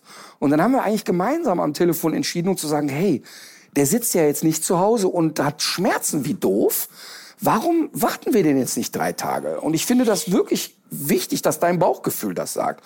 Und jetzt verstehe ich die Einschätzung des Tierarztes, aber wenn die Einschätzung nicht ist, der Hund hat wahnsinnige Schmerzen, dann finde ich, haben wir doch jetzt noch mal zwei, drei Tage Zeit.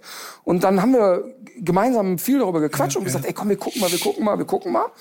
Und siehe da, zwei Tage später beim, bei seinem vertrauten Haustierarzt gewesen, der einfach nur die Stirn in Falten gelegt hat und gesagt hat, hä? Wie jetzt? Wir hatten ein bisschen rumgewurschtelt und das ist jetzt, weiß ich nicht, ein halbes, dreiviertel Jahr oder ein Jahr. her. Über ein Jahr. Über ein Jahr. Das her. Schlimme ist ja, wir haben den auf, aufgrund dieses Ratens, dieser Tierklinik ja das, das Essen total falsch gegeben. Ich habe es dann total poriert, weil er sollte einen Sack hier haben und ja, der kann ja nicht mehr, einmal erklären? kann nicht mehr schlucken. Einmal erklären, weil ja nicht jeder weiß, worum es da geht. Ja, es, es ging darum, dass man ihm Kontrastmittel gegeben hat und dann geröntgt hat. Und dann hieß es, der hat in, in der Speiseröhre hat der ein, ein, ein so, so, so, so ein Knick und da kann der das Essen halt, der isst das und, irgend, und der kotzt es immer wieder aus und isst und kotzt es immer wieder aus. Und das geht nicht und der muss hoch, der muss dann nach dem Essen, das haben wirklich junge Hunde auch teilweise, der muss dann nach dem Essen, muss der auf den Stuhl, da muss der hoch, da kann man auch einen Sitz für bauen. Und ich so, Chef, ich, der ist elf, ja, zwölf Jahre alt, ich kann ja jetzt keinen Sitz bauen, wo ich den dann danach hereinsetze. Wie soll ich dem das erklären? Der sagt mir, Alter, hast du sie noch alle? Ne? Und, und, ähm, Und das ist- sagt er dann wirklich. das sagt er wirklich, ja.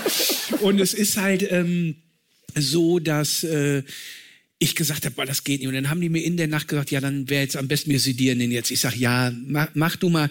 Ich sag, da, da habe ich andere. Und dann haben wir dieses Gespräch gehabt. Und dann hat man mir aber gesagt, du musst das Essen richtig pürieren. Dann habe ich immer das Essen total püriert und dem fast flüssig gegeben, weil ich gedacht, mein Hund, mein Hund. Dadurch konnte der das Essen aber nicht mehr aufnehmen. Hat immer Dünnschiss gehabt und dann hin und her und nach drei Wochen ungefähr, ich war immer mit dem Austausch bei mir mit meinem Tierarzt und er sagte, boah, irgendwas kommt mir Spanisch vor. Ich habe denen das aber nicht gesagt, dass ich das Essen püriere, weil ich gedacht habe, okay, das ist ja richtig, da muss ich dem ja jetzt nicht extra sagen, das wird er ja wissen.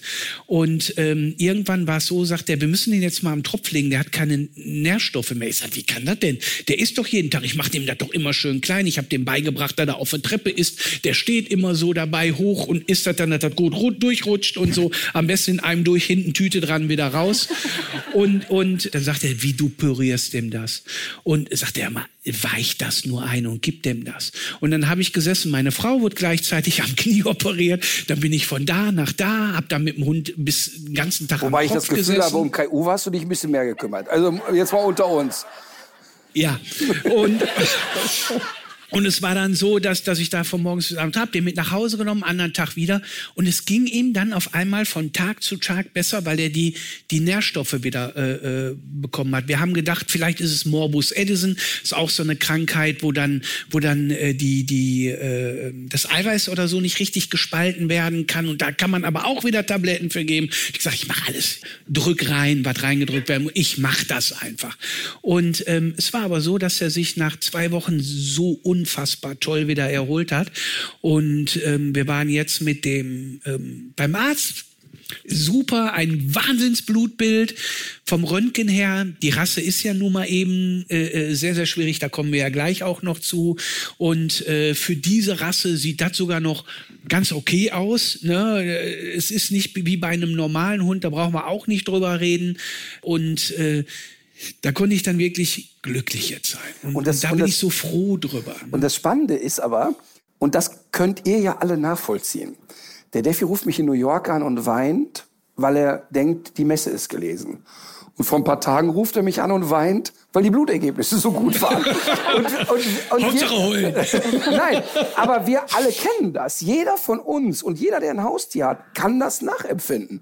Und das ist klar, jetzt haben wir beide die Tendenz, im Podcast rede ich ja oft darüber, auch sehr nah am Wasser gebaut zu haben, das ist ja ganz klar. Aber trotzdem kennen wir diese Gefühle. Was ich aber auch gut finde, und das ist ja auch das Gespräch, was wir haben, es ist ja ein ganz schmaler Grad zwischen, ich tue noch alles, was medizinisch möglich ist, um dem Hund die Lebensqualität zu erhalten, aber ich überdrehe das auch nicht. Und ich gehe nicht hin, und da habe ich totales Vertrauen, und das weiß ich zu 100 Prozent, das ist ja auch in dem, in dem aktuellen Tourprogramm, was ich mache, reden wir ja am Ende übers Sterben. Und da haben alle gesagt, ey, das ist ein Comedy-Programm, du kannst nicht am Ende über Sterben sprechen, bist du bescheuert? Doch kann man sehr wohl, weil es ja einfach auch dazugehört. Und das, was ich da am Ende sage, ist ja Mut machen, weil ich ja am Ende eigentlich die Aussage treffe, Du wirst es spüren, wenn es soweit ist. Nicht der Tierarzt weiß es besser, nicht die Nachbarin, nicht die Oma. Du hast diese enge Verbindung zu dem Hund und du wirst wissen, wann der Tag erreicht ist. Und ich kenne wirklich ganz, ganz wenige Menschen, die aus totalem Egoismus dem Hund noch jahrelang irgendwie quälen. Und die meisten Menschen haben ein sehr, sehr gutes Bauchgefühl und auch die Aufrichtigkeit und die Ehrlichkeit dem Hund gegenüber zu sagen, hier ist jetzt eine Grenze erreicht.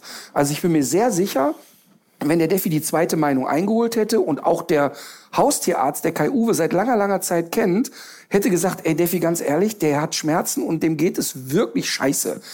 Dann bin ich mir sicher, hätte der Defi eine Entscheidung getroffen. Und das ist halt der wichtige Punkt, dass wir für uns den Mut haben. Und das ist auch so dieses Thema, ähm, wir haben ja auch im Podcast mehrmals schon darüber geredet, aber es ist einfach so wichtig, dass man sich die letzte Zeit mit dem Hund nicht kaputt macht, weil ich kenne so viele Menschen, die die letzten zwei, drei Jahre mit dem Hund jeden Tag nur denken, oh Gott, wenn der nicht mehr ist, oh Gott, wenn der nicht mehr ist und so weiter. Also es gar nicht mehr genießen können, mit dem zusammen zu sein. Bis ich in deinem Programm war, habe ich genauso gedacht. Und dann war es schlimmer? Besser. Besser, okay. Ich, Nein, aber bis dahin habe ich wirklich so gedacht. Und als du das erzählt hast, ich habe Rotz und Wasser geholt. Ich habe gedacht, boah, so ein Arschloch, warum bringt er das zum Ende? Ich habe so viel gelacht. Ne? Aber als ich das gehört habe, wie du das erzählst und, und, und wie du das machst, das hat mir gezeigt, Klar, ey. Mein Gott, das ist ein Tag, wo er stirbt, aber so viele Tage vorher hast du noch so viel schöne Sachen mit dem. Ne? Genau, es gibt, genau. Ist so. Ich meine, das ist ja, das ist ja eigentlich ein philosophisches Thema, wie man durch die Welt geht. Ich war als Kind der Hund, der mich am meisten begeistert hat, war Snoopy von den Peanuts. Und ähm, da, da weiß ich, es gibt so einen Cartoon, da sitzt Charlie Brown mit Snoopy an einem Steg und die gucken aufs Wasser. Und Charlie Brown sagt, Snoopy, eines Tages werden wir sterben. Und dann hat Snoopy, sagt Snoopy, aber an all den anderen Tagen nicht. Und genau das ist es eigentlich. Also zu sagen, mal weggelöst von dem Hund, also viel mehr versuchen, durchs Leben zu gehen und dankbar für das zu sein, was man hat. Und, und wir sind wieder über Ehrenamt und helfen und so weiter. Und ich kann das wirklich sagen, und der Tag kommt auch noch, das weißt du. Ich gehe ja immer wieder mal in Kinderhospize und lese Ja, mal ein Geschichtchen vor und mache und so. Und da hat Defi früher immer gesagt, ich kann das nicht, ich komme da nicht mit. Und jetzt inzwischen ist er in dem Zustand, wo er sagt, ich traue mich, ich will das mal machen. Weil er ja auch durch die Erlebnisse im Tierheim, da hattest du ja auch immer großen Mhm. Bammel vor. Und wenn man ins Tierheim geht und da mal hilft oder mal ein bisschen mitguckt und so, ist das natürlich nicht schön. Es gibt schönere Orte als ein Tierheim oder ein Kinderhospiz, ist ja völlig klar. Aber trotzdem führt es eben dazu, dass man auch eine eigene Dankbarkeit und eine gewisse Demut für sein eigenes Leben entwickelt und sagt, schau mal, wie viele Menschen ganz andere Sorgen haben als wir oder als ich, als du. Ähm, und, und das macht es eigentlich sehr wertvoll. Und genauso finde ich, sollte man so die letzten Monate oder Jahre, die man mit dem Haustier hat, auch noch genießen. Und ich weiß wirklich bei Mina, ich hatte echt Angst vor dem Tag. Ich hatte wirklich, wirklich Angst. Und bei Mina hatte ich ja, als sie ein Jahr alt war, die Prognose, wenn der Hund zwei wird, fresse ich einen Besen. Haben zwei Tierärzte untereinander gesagt. Weil sie halt total kaputte Hüften hatte. Also wirklich ganz, ganz schwere HD, da passte nichts ineinander. Und dann war ich bei drei, vier, fünf Experten in Deutschland und alle sagten, das ist nicht operabel und ich weiß, 25 Jahre her, ne? Ja, und was haben wir gemacht? Haben gesagt, okay, dann Feuer frei. Ich mache mit der alles, was ich mit dem anderen Hund auch machen würde. Das Einzige ist, ich gucke, dass die so gut bemuskelt ist wie möglich. Jetzt war sie für einen Golden Retriever, weder wollte sie apportieren noch ins Wasser. Was eigentlich total absurd ist. Aber verfressen wie die Hölle. Und dann habe ich mir ein kleines ferngesteuertes Bötchen gekauft und habe dahinter immer so Trockenpansen gehängt. und bin dann mit ihr immer an einen See und habe die wochenlang Jetzt weiß ich, was ich mit dir mache. Ja, hab ich auch gerade gedacht. Das habe ich das selber gedacht. Hat auch. Falsche Gedanke, oder? Was meinst du, wie bemuskelt du nachher bist? Das, das, aber wieso muss ich mir das immer anhören? Ich war, da war meine Nichte, die ist jetzt 30 Jahre und selber Mutter. Da war sie ganz, ganz klein. Da war ich in einer Radio-Live-Sendung. Und sie war mit dabei und sollte eigentlich still sein. War vielleicht zehn Jahre alt. Und da sagt die Moderatorin, ja Mensch, man sagt doch den Leuten nach, die werden ihren Hunden immer ähnlicher. Hund und Halter ähneln sich immer mehr. Und ich sag so, ja, ich merke das bei meinem Hund. Die wird jeden Tag klüger und intelligenter, ganz wie ich. Und die nicht im Hintergrund, was ist mit Verfressener?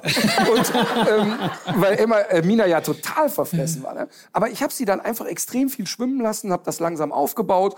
Zu Anfang ein paar Minütchen und dann hinterher waren wir bei so vier mal 10, 15 Minuten hintereinander, also echt viel. Die war saugut bemuskelt und wie gesagt, die ist 16,5 geworden und wir waren genau 16 Mal beim Tierarzt, nämlich zum Impfen. Also die war bis zum letzten Tag echt fit. Und ich hatte aber trotzdem totale Angst, weil sie ja so stark mein Leben begleitet hat. Das hat jeder von euch. Und bei mir war es halt so dieses im Studentenwohnheim gekauft. Ähm, als sie dann starb, hatte ich fünf Kinder, hatte eine riesen Firma aufgebaut und, und die hat halt, alle meine Firmen heißen Mina. Mina TV, Mina Entertainment, Mina Merchandise, alles immer Mina, weil sie wirklich alles mitgeprägt hat. Und ich habe so eine Angst gehabt, die kann ich nicht in Worte fassen. Und als sie, als ich sie dann eingeschläfert habe oder ein, hab einschläfern lassen, ich kam an einem Tag nach Hause und sie lag im Garten und hat geschlafen. Und das war an einem Sommertag. Und dann kam ich rein und irgendwie wusste ich, heute ist der Tag. Und es war an einem Samstagnachmittag und oder so, so gegen 17, 18 Uhr. Und da waren die Kinder ja noch sehr klein. Also die Milja war, ich sag mal sechs. Also Marleen war drei, zwei, drei, weiß nicht mehr. Und dann habe ich dann gesagt, so Leute, heute ist es soweit. Und dann ging es aber los. Also Marleen schlief schon und Marvin natürlich die Diskussion. Aber warum heute, Papa? Die liegt da wie immer. Was ist denn jetzt los? Und das können wir doch nicht bringen. Ne? Die ist doch erst 16,5. Und so diese Diskussion. Und dann habe ich den Kindern versucht, das zu erklären und habe gesagt, ich merke einfach, die kann nicht mehr. Die ist einfach um. Und ich will nicht, dass jetzt das Riesenleitszenario losgeht. Und dann haben wir, das war wirklich schlimm, haben da, sie lag unter dem Apfelbaum im Garten und wir haben als Familie da drum gesessen und einfach nur geweint. Das war furchtbar, wirklich, wirklich furchtbar. Und dann weiß ich noch, dass ich auf jeden Fall nicht die Kinder wecken wollte, die noch schon schliefen. Also Milia und Marleen waren gar nicht mehr da, fällt mir gerade auf. Das muss später gewesen sein. Und dann hat meine Ex-Frau aber gesagt, das können wir nicht bringen. Du musst die Kinder wecken. Die Kinder müssen das erfahren. Du kannst nicht, die, die werden morgen früh wach und du sagst, der Hund ist weg. Das geht nicht. Aber in dem Fall hatte sie total recht.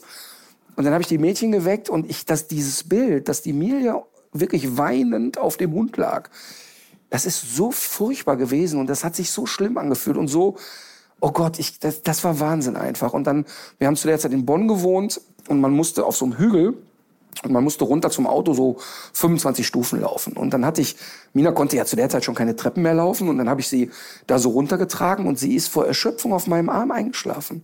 Also ein Hund schläft dir auf dem Arm ein. Und dann habe ich sie ins Auto getan und dann bin ich zu der Tierärztin, zu Simone Jendresek gefahren, die damals meine Hunde oder die Hunde betreut hat und super, super, super engagierte Tierärztin. Und die bot an, dass wir das bei mir zu Hause machen. Und ich finde das ein super Angebot eines Tierarztes. Ich wollte das aber nicht, weil ich genau wusste, die Ecke, wo sie den Hund einschläfert, die wird mich die nächsten zehn Jahre quälen. Habe ich also nicht gemacht. Jetzt ist sie ein Hund, der immer gerne zum Tierarzt gegangen ist, weil ja nie was Dramatisches passiert ist. Und dann sind wir dahin. Und das Bild, die lief ja dann auch noch selber mit rein. Und dann saß ich da und dann haben wir beide geheult, die Tierärztin mitgeweint, weil sie auch schon ewig den Hund kannte und auch als Tierärztin, Tierärztin mir gesagt hat, jede Einschläferung ist eine Katastrophe für mich. Und dann saßen wir da und dann guckte ich dieser Köter mit den großen Bolleraugen an. Und dann war so, ja, was machen wir denn jetzt? Guck mal, wie die guckt. Das ist das jetzt wirklich richtig? Und dann haben wir einfach noch eine Stunde geplaudert und haben gesagt, ey, aber eine Sache machen wir jetzt noch. Jetzt kann die fressen, bis die nicht mehr kann. und dann haben wir der so, so richtigen Berg Hühnerfleisch dahin geworfen und dann hat die gefressen, gefressen und die hat ja wirklich noch richtig gemampft. Und dann habe ich überlegt, aber ey, guck mal, die frisst mit so einer Begeisterung. Ist das echt heute der Tag? Ich nehme die wieder mit. Und dann war ich schon auf dem Weg zum Auto und habe gesagt, aber warum? Und dann bin ich wieder rein. Haben wir wieder eine Stunde geplaudert. Und dann ist die aber immer wieder vor Erschöpfung so weggetorkelt. Und dann habe ich sie eingeschläfert oder Simone hat sie eingeschläfert und sie war, wenn ein Hund eingeschläfert wird, bekommt er ja erst ein Narkosemittel und dann erst die, das Mittel, dass sie stirbt. Und sie war bei dem Narkosemittel schon tot. Und das war, es hat sich so richtig angefühlt. Und dann habe ich drei Wochen alle Termine abgesagt, Tourtermine abgesagt, weil ich gesagt habe, ich kann jetzt nicht auf eine Bühne. Sie waren Teil der Show, da waren riesen Plakate von ihnen. Kann ich nicht. Und das Verrückte ist, ich kam eigentlich mit der raus oder mit dem Gedanken raus und ich habe mich richtig gut gefühlt, als ich da rauskam. Ich habe dann auch nicht mehr geweint, weil es fühlte sich so richtig an. Kam nach Hause, zu Hause natürlich 48 Stunden total Trauer. Aber ich hatte mich eigentlich gut gefühlt und bin so durch den Tag gewuselt. Und erst zwei, drei Wochen später, da ging die Hölle los. Weil mir dann erst so richtig klar wurde, jetzt ist die weg. Die ist einfach weg. Für immer weg.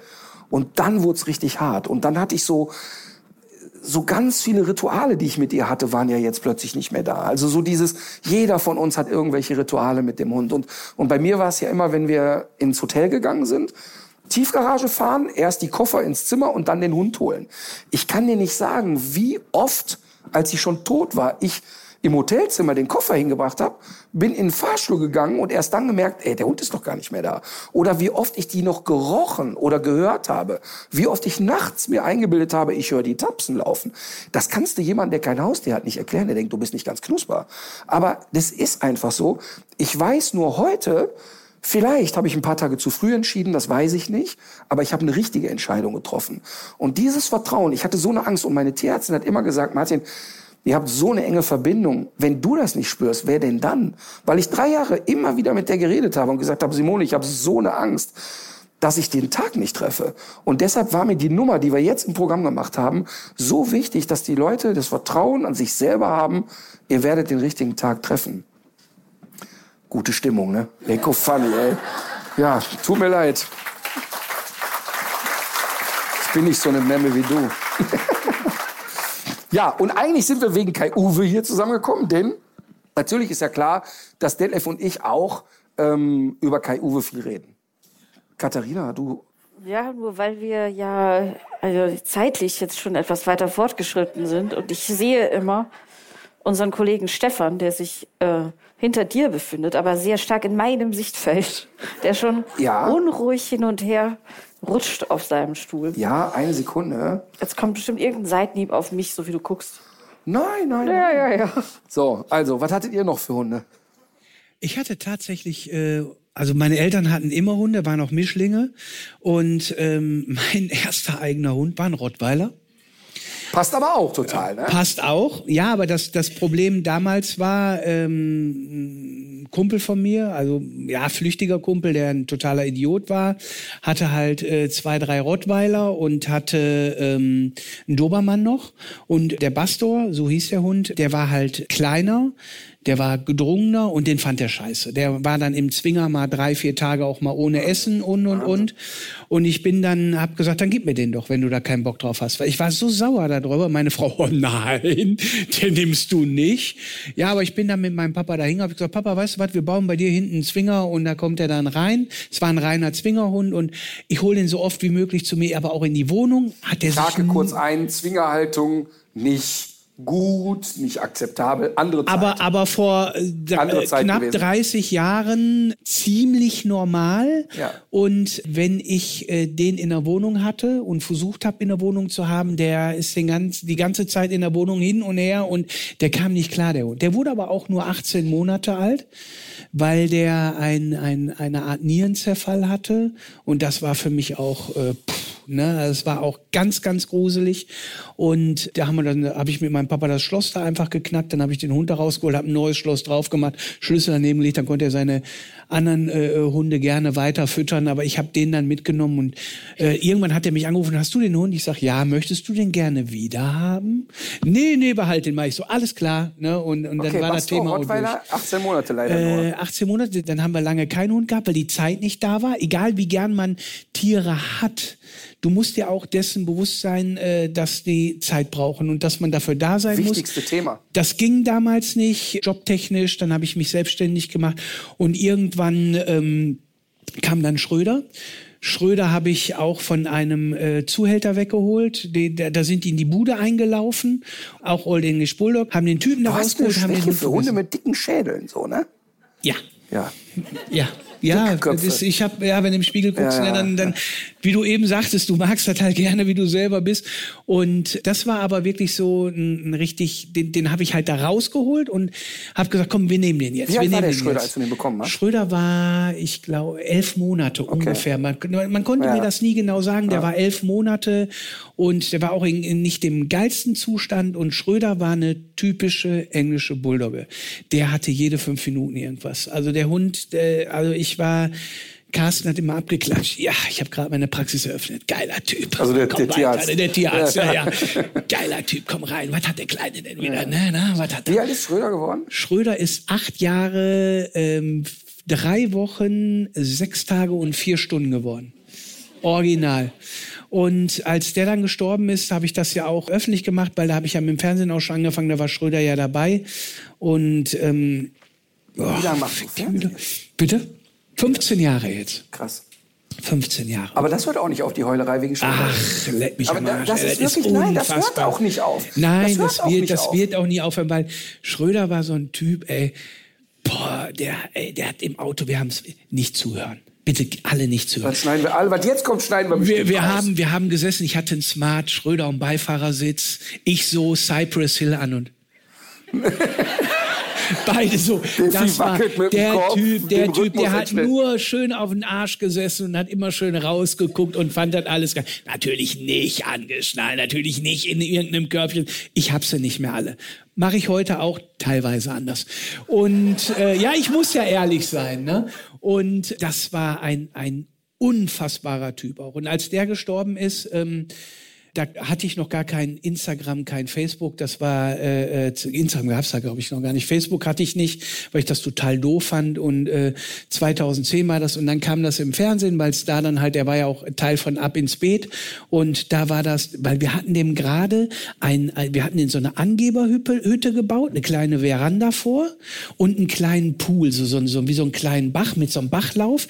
Dann wenn eine Chica draußen langläuft, er so hier, ne? Fand ich total geil. Die Idee fand ich unheimlich gut. Er fand's richtig scheiße, aber ich fand die Idee richtig, richtig gut und Zwei Tage später ist er gestorben. Wir haben bis freitags gedreht und sonntags morgens. Was äh, hat der denn gehabt, dass der so abrupt äh, dann... Herz, Herz war Okay. komplett Feierabend und, und der ist, der hat sich dann nachts nicht mehr hingelegt.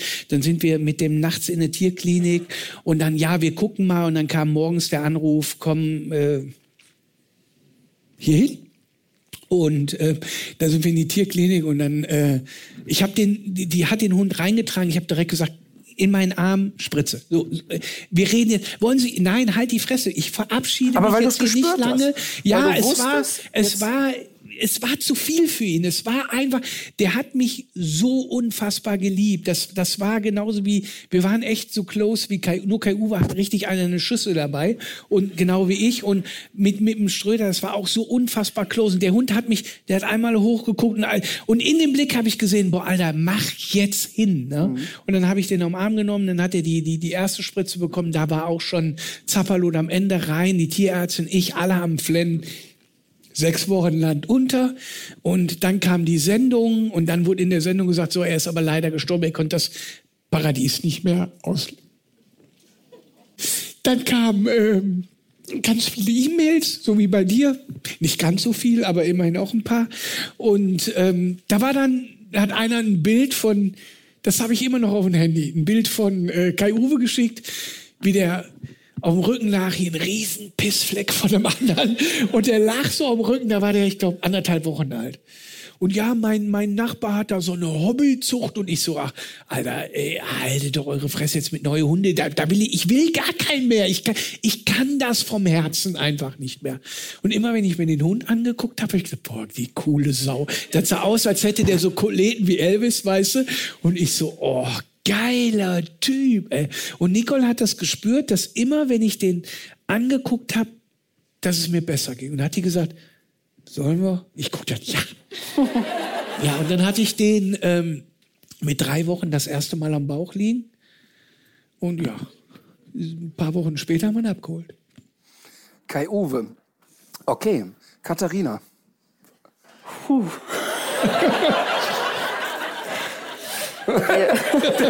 Der reicht schon mal Taschentücher weiter. Ja, das tut mir auch leid. Das tut mir leid, wenn ich da manchmal unterbrechen muss. Aber es ist einfach, es packt ein so, so ans Herz, finde ich. Es ist so, ich finde gut, darüber zu reden. Es tut auch gut und es, es ist schön. Aber boah, die Scheiße packt dich, weißt du? So, weil ich weiß genau, Kai Uwe ist Zweiter seines Wurfs am 18.08. um 19.05 Uhr. Frieda ist die Erstgeborene. Das ist so, das hast du so und das, Das Schlimme, ist, das Schlimme ist, ich weiß nicht die Geburtszeiten meiner Kinder. Also, das ist nicht so schlimm.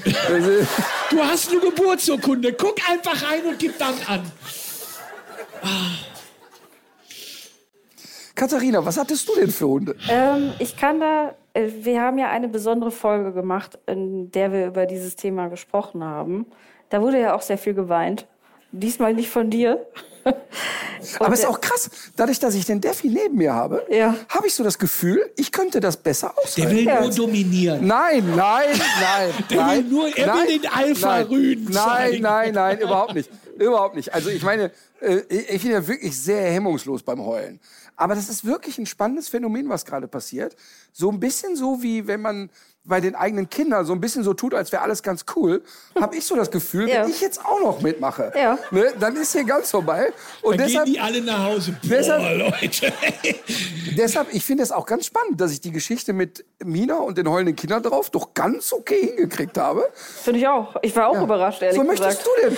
Ja, Möchtest aber ich, ich erzähle das jetzt ganz pragmatisch, weil mir wird das heute nicht passieren. Wir hatten eine Rauhaardackelhündin, Bessie. Stimmt, sie hat, stimmt, stimmt. Denn dieser Mensch aus Stein hat auch geweint in der Folge. Ja, man kann man sich nicht vorstellen. Aber ja, und äh, Bessie war eine Legende, hatte vor nichts Angst, hat, ähm, war überhaupt gar nicht erzogen. Das war ja damals in den 80ern.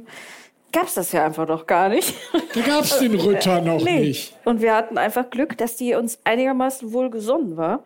Und so gab es keine Verletzten oder so. Es war auch ein Trümmer von einem Dackel, also bestimmt so groß. Heute sind die ja so irgendwie, Ja, ne? ja. Aber Bessie, wir haben sie irgendwann Eduard genannt, weil herausgekommen ist, äh, dass es kein reines Weibchen ist, sondern dass sie zwischen den Geschlechtern zu Hause war oder er. Echt? Deswegen wurde, also war, hieß sie mal Bessie, mal Eduard. Sie hat auf beides Ihr habt die gehört. Debatte, die wir heute führen, habt ihr schon in den 80er Jahren über den Hund geführt? Ja, also im Grunde war Bessie auch so ein Wegbereiter. Also Bessie möchte, wollte Eduard genannt sein? er hat darauf bestanden. Das finde ich gut. They, them. Okay. Genau. Aber äh, genau, das war Bessie und Bessie ist auch 16 Jahre alt geworden. Das natürlich, ich war 18, als sie gestorben ist oder 19. Und danach kam eine Golden Retriever Hündin, ähm, Emmy, die auch so alt geworden ist. Wahnsinn. Ja. Dann haben wir ja doch für Alma große Hoffnung. Aber das wird ganz witzig, weil also Emmy so ein klassischer Retriever, also so möchte gefallen und ne, hat sich natürlich in der Jugend auch mal was geleistet. Komplettes Gegenteil zum Dackel. Und Alma ist jetzt irgendwie so dazwischen, würde ich sagen. Die ist so, so eine Mischung aus Dackel und Retriever. Okay, dann machen wir tatsächlich jetzt eine Pause und ähm, werden nach der Pause uns hier pünktlich wieder treffen. Wir streben mal 20 Minuten Pause an. Wie spät haben wir denn jetzt? 9 Uhr. 9 Uhr haben wir es. Ja, das läuft aber nicht. Der Plan war Pause nach 45 Minuten. Okay, naja. Okay, wir geben alles. Und dann holen wir unsere Gästin dazu. Also erstmal dann vielen Dank. Ich behalte die mal noch und Dankeschön. Ne?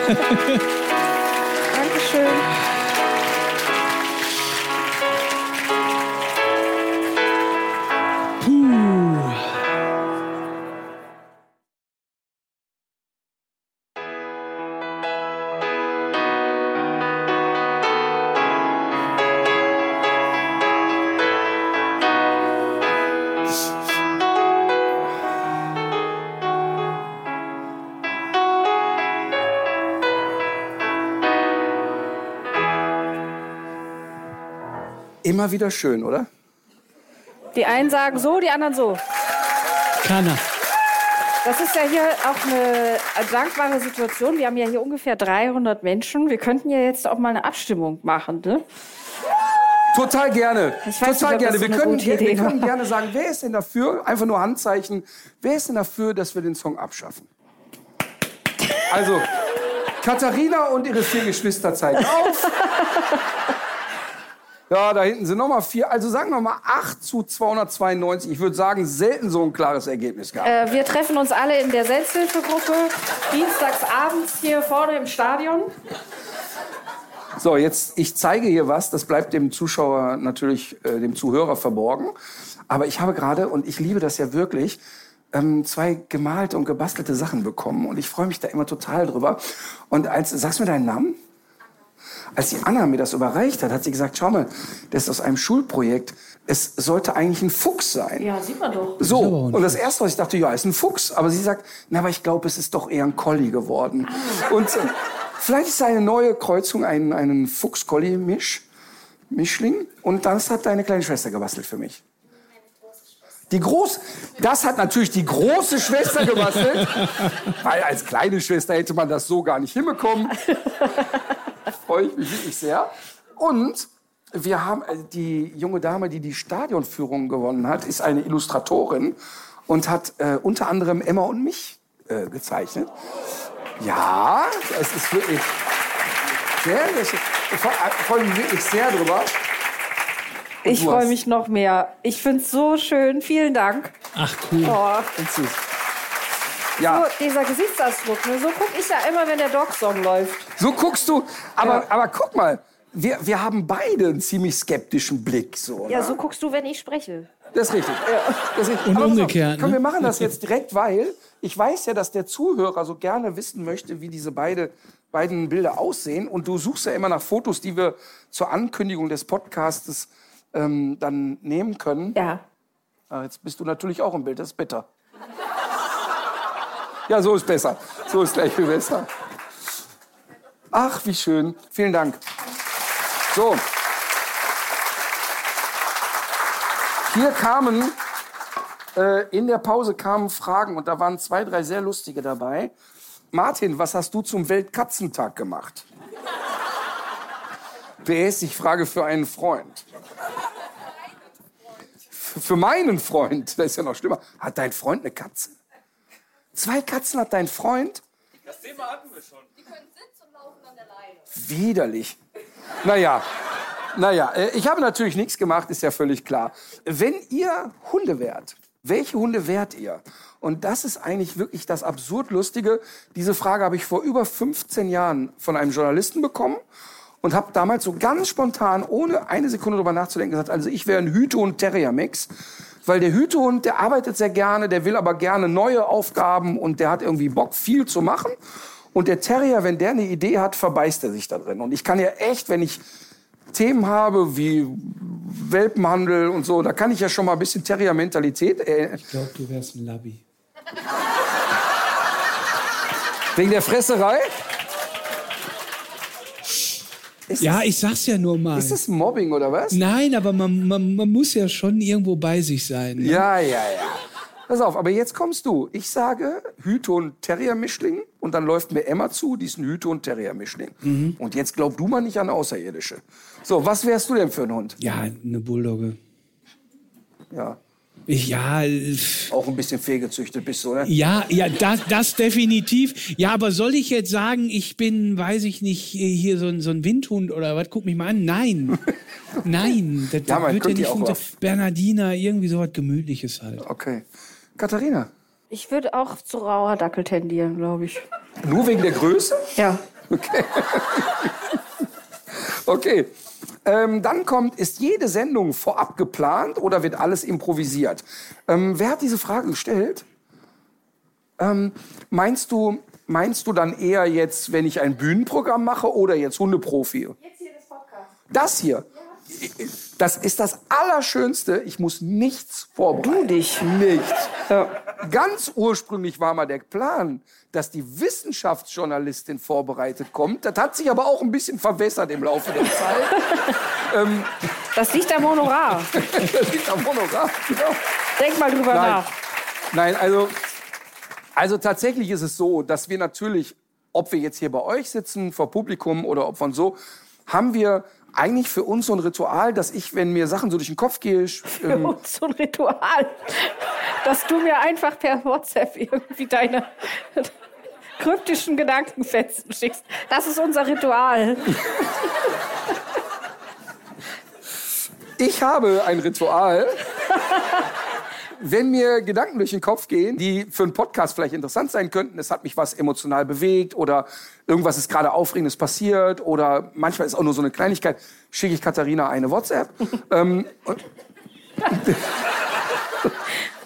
ähm, aber es ist natürlich auch so, dass Katharina zum Thema Vorbereiten nochmal, wenn wir ein Thema haben, was uns irgendwie am Herzen liegt und nicht geplant ist, dann schießen wir einfach los. Aber es kann natürlich sein, und das ist auch das, was ich sehr schätze, dass Katharina oft im Nachgang sagt, ich gucke mir das Thema jetzt ein bisschen tiefer an. Oder wir bereiten oder sie bereitet Themen vor. Aber es ist jetzt nicht so, dass wir ein Skript haben oder irgendwie so. Ähm, immer dann, wenn ich in Sendungen komme, wo ein Manuskript gefragt ist, ist es total im Arsch, weil ich so nicht funktioniere. Ich habe das ja, glaube ich, habe ich schon einmal über die erste Mal mit Teleprompter habe ich ja schon, glaube ich, einmal erzählt, wo dann RTL sagt, Mensch, hast du nicht Bock, eine Samstagabendshow zu moderieren? Das ist jetzt zehn, zwölf Jahre her. Und ich war vorher, ich glaube, keine zwei Mal in einem Fernsehstudio. Und dann kommt RTL und sagt eine 20.15 Uhr Show. Ich bin aufgewachsen, 20.15 Uhr heißt Frank Elstner, äh, weiß ich nicht, Blackie Fuchsberger, also wirkliche Stars. Und wie ich dann halt so bin, hast du Bock, das zu moderieren? Ja klar, natürlich. Das ist doch das Kleinste für mich. Ich hatte natürlich von gar nichts eine Ahnung. Und als wir bei den Proben waren, wussten auch nach zehn Sekunden alle im Raum, wir haben ein echtes Problem. Der, der Typ hat gar keine Ahnung. Also die haben dann mit irgendwelchen Fachbegriffen um sich geworfen und Steadicam und keiner wusste alles gar nicht, was das ist. Und dann gibt's halt diesen Teleprompter, wo die Autoren Anmoderationen draufschreiben und die sollst du lesen. Und dann hieß es, es gibt eine Prompterprobe. Ich wusste ja gar nicht, was das ist. Und dann stand ich da und dann wurde ein Text eingeblendet. Und dann war das, was weiß ich, hallo, ich begrüße Sie zu der neuen Sendung von keine Ahnung. Und da habe ich erst mal gedacht, wer hat sich denn den Scheiße einfallen lassen? So würde ich doch nie sprechen. Und dann war der Text aber so langsam. Und ich bin ja jemand, der eher so ein bisschen Dynamik dabei hat. Und dann habe ich nach der Probe gesagt, hör mal, können wir das vielleicht ein bisschen schneller drehen? Das ist so langsam. Und erst dann hat mir jemand erklärt, dass ein Mensch da sitzt und den Regler meiner Sprache anpasst. Und weil der so langsam war, wurde ich immer langsamer und der Typ dachte, boah, redet der langsam und wurde immer langsamer. Und spätestens da wussten alle, es ist echt scheiße. Und, und mir merkt man immer an, wenn ich auf oder vorgegebene Texte sagen soll, merkt man mir das sofort an. Also deshalb habe ich auch, als ich das Buch eingesprochen habe, ich habe mal einen Roman geschrieben, wie immer Chefsache. Und da hatte ich noch weniger Erfahrung damit als jetzt und habe das selber gelesen, weil der Verlag das unbedingt wollte und es war auch logisch, weil es meine Geschichte war. Aber wenn ich das manchmal höre, das ist so schlimm. Das ist wirklich so, als wenn so ein Drittklässler ein Buch vorliest. Also das ist jetzt echt weit weg. Von daher, wir versuchen so viel wie möglich Freestyle zu machen, weil ich sonst so nicht funktionieren würde. Ähm, was haben wir denn noch hier? Was für ein neues eigenes TV-Format hättest du gerne mal? Was haben wir denn? Es spielt der Tonmann an meinem Kopf rum. Der Markus, der sucht zwischendurch einfach die Nähe. Das ist übrigens ganz interessant. Der Markus, der jetzt hier auf der Bühne war, an meinem aller, allerersten Drehtag, Couch für alle Fälle, ich glaube 22 Jahre her oder 20 Jahre her, da hat er die Ausbildung zum Tonassistenten gemacht und ist immer noch da. Der ist immer noch nicht fertig mit der Ausbildung. Also, und ich denke, dass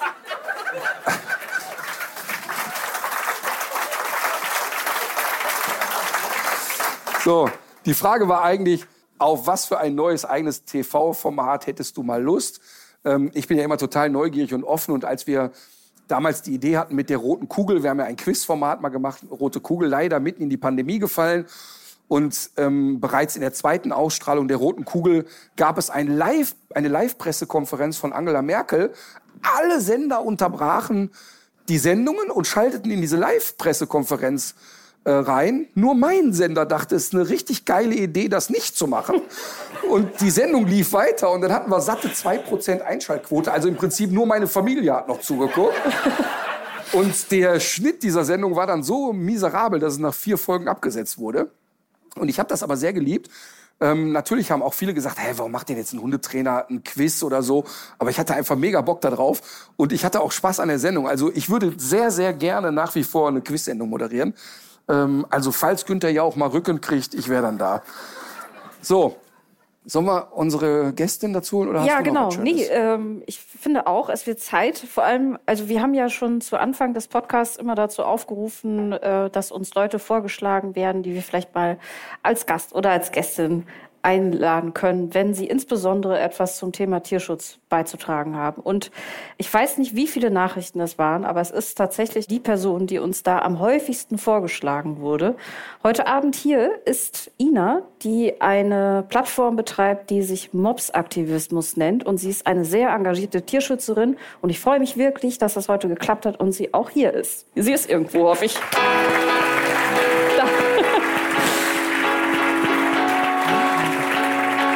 Du da bist. Ja, herzlich willkommen. Ja, cool, dass ich hier sein darf. Also ich sage von Anfang an, es ist jetzt nicht, dass ich zur Sicherheit zwischen euch beiden sitzen will. Aber besser Äh, ist es.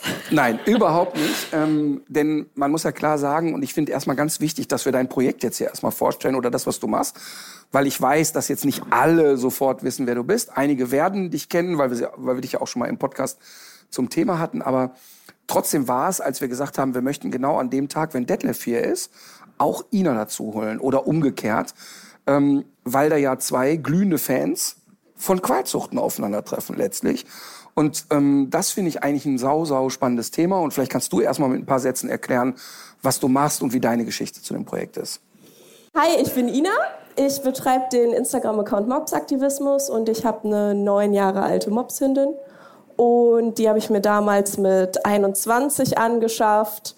Ja, sehr naiv, nicht drüber nachgedacht, war einfach absolut verliebt in diese Rasse und bin dann auch so vorgegangen, wie man vorgehen sollte beim Hundekauf, habe mich da informiert, was sind tolle ZüchterInnen, sind die Elterntiere untersucht, bin da mehrmals hingefahren, habe mich mit der auseinandergesetzt und habe mich in Foren von MobsliebhaberInnen belesen und so weiter und so fort. Was ich aber nicht getan habe, war tiefer in die Recherche einzudringen, um vielleicht mal auf das Thema Qualzucht aufmerksam zu werden und habe dann halt ja diesen Mops zu mir nach Hause geholt und musste dann ja nach ungefähr anderthalb Jahren größten Hundeglücks, also ich war wirklich super happy, diesen Mops zu haben, äh, weil es auch so ein Kindheitstraum von mir war, musste dann halt feststellen, ja scheiße, mein Hund ist wirklich richtig, richtig krank. Und es betrifft nicht nur meinen Hund als Individuum,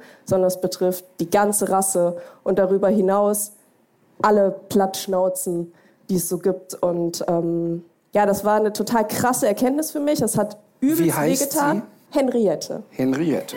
Henriette, ja, genau. Ähm, ja, also ich habe ein bisschen gebraucht, so anderthalb Jahre, bis mir das klar geworden ist. Was waren denn so die ersten Gebrechen und Krankheiten, die du... Ja, also es war vor allem, dass ich festgestellt habe, dass sie mit anderen Hunden nicht so gut mithalten kann.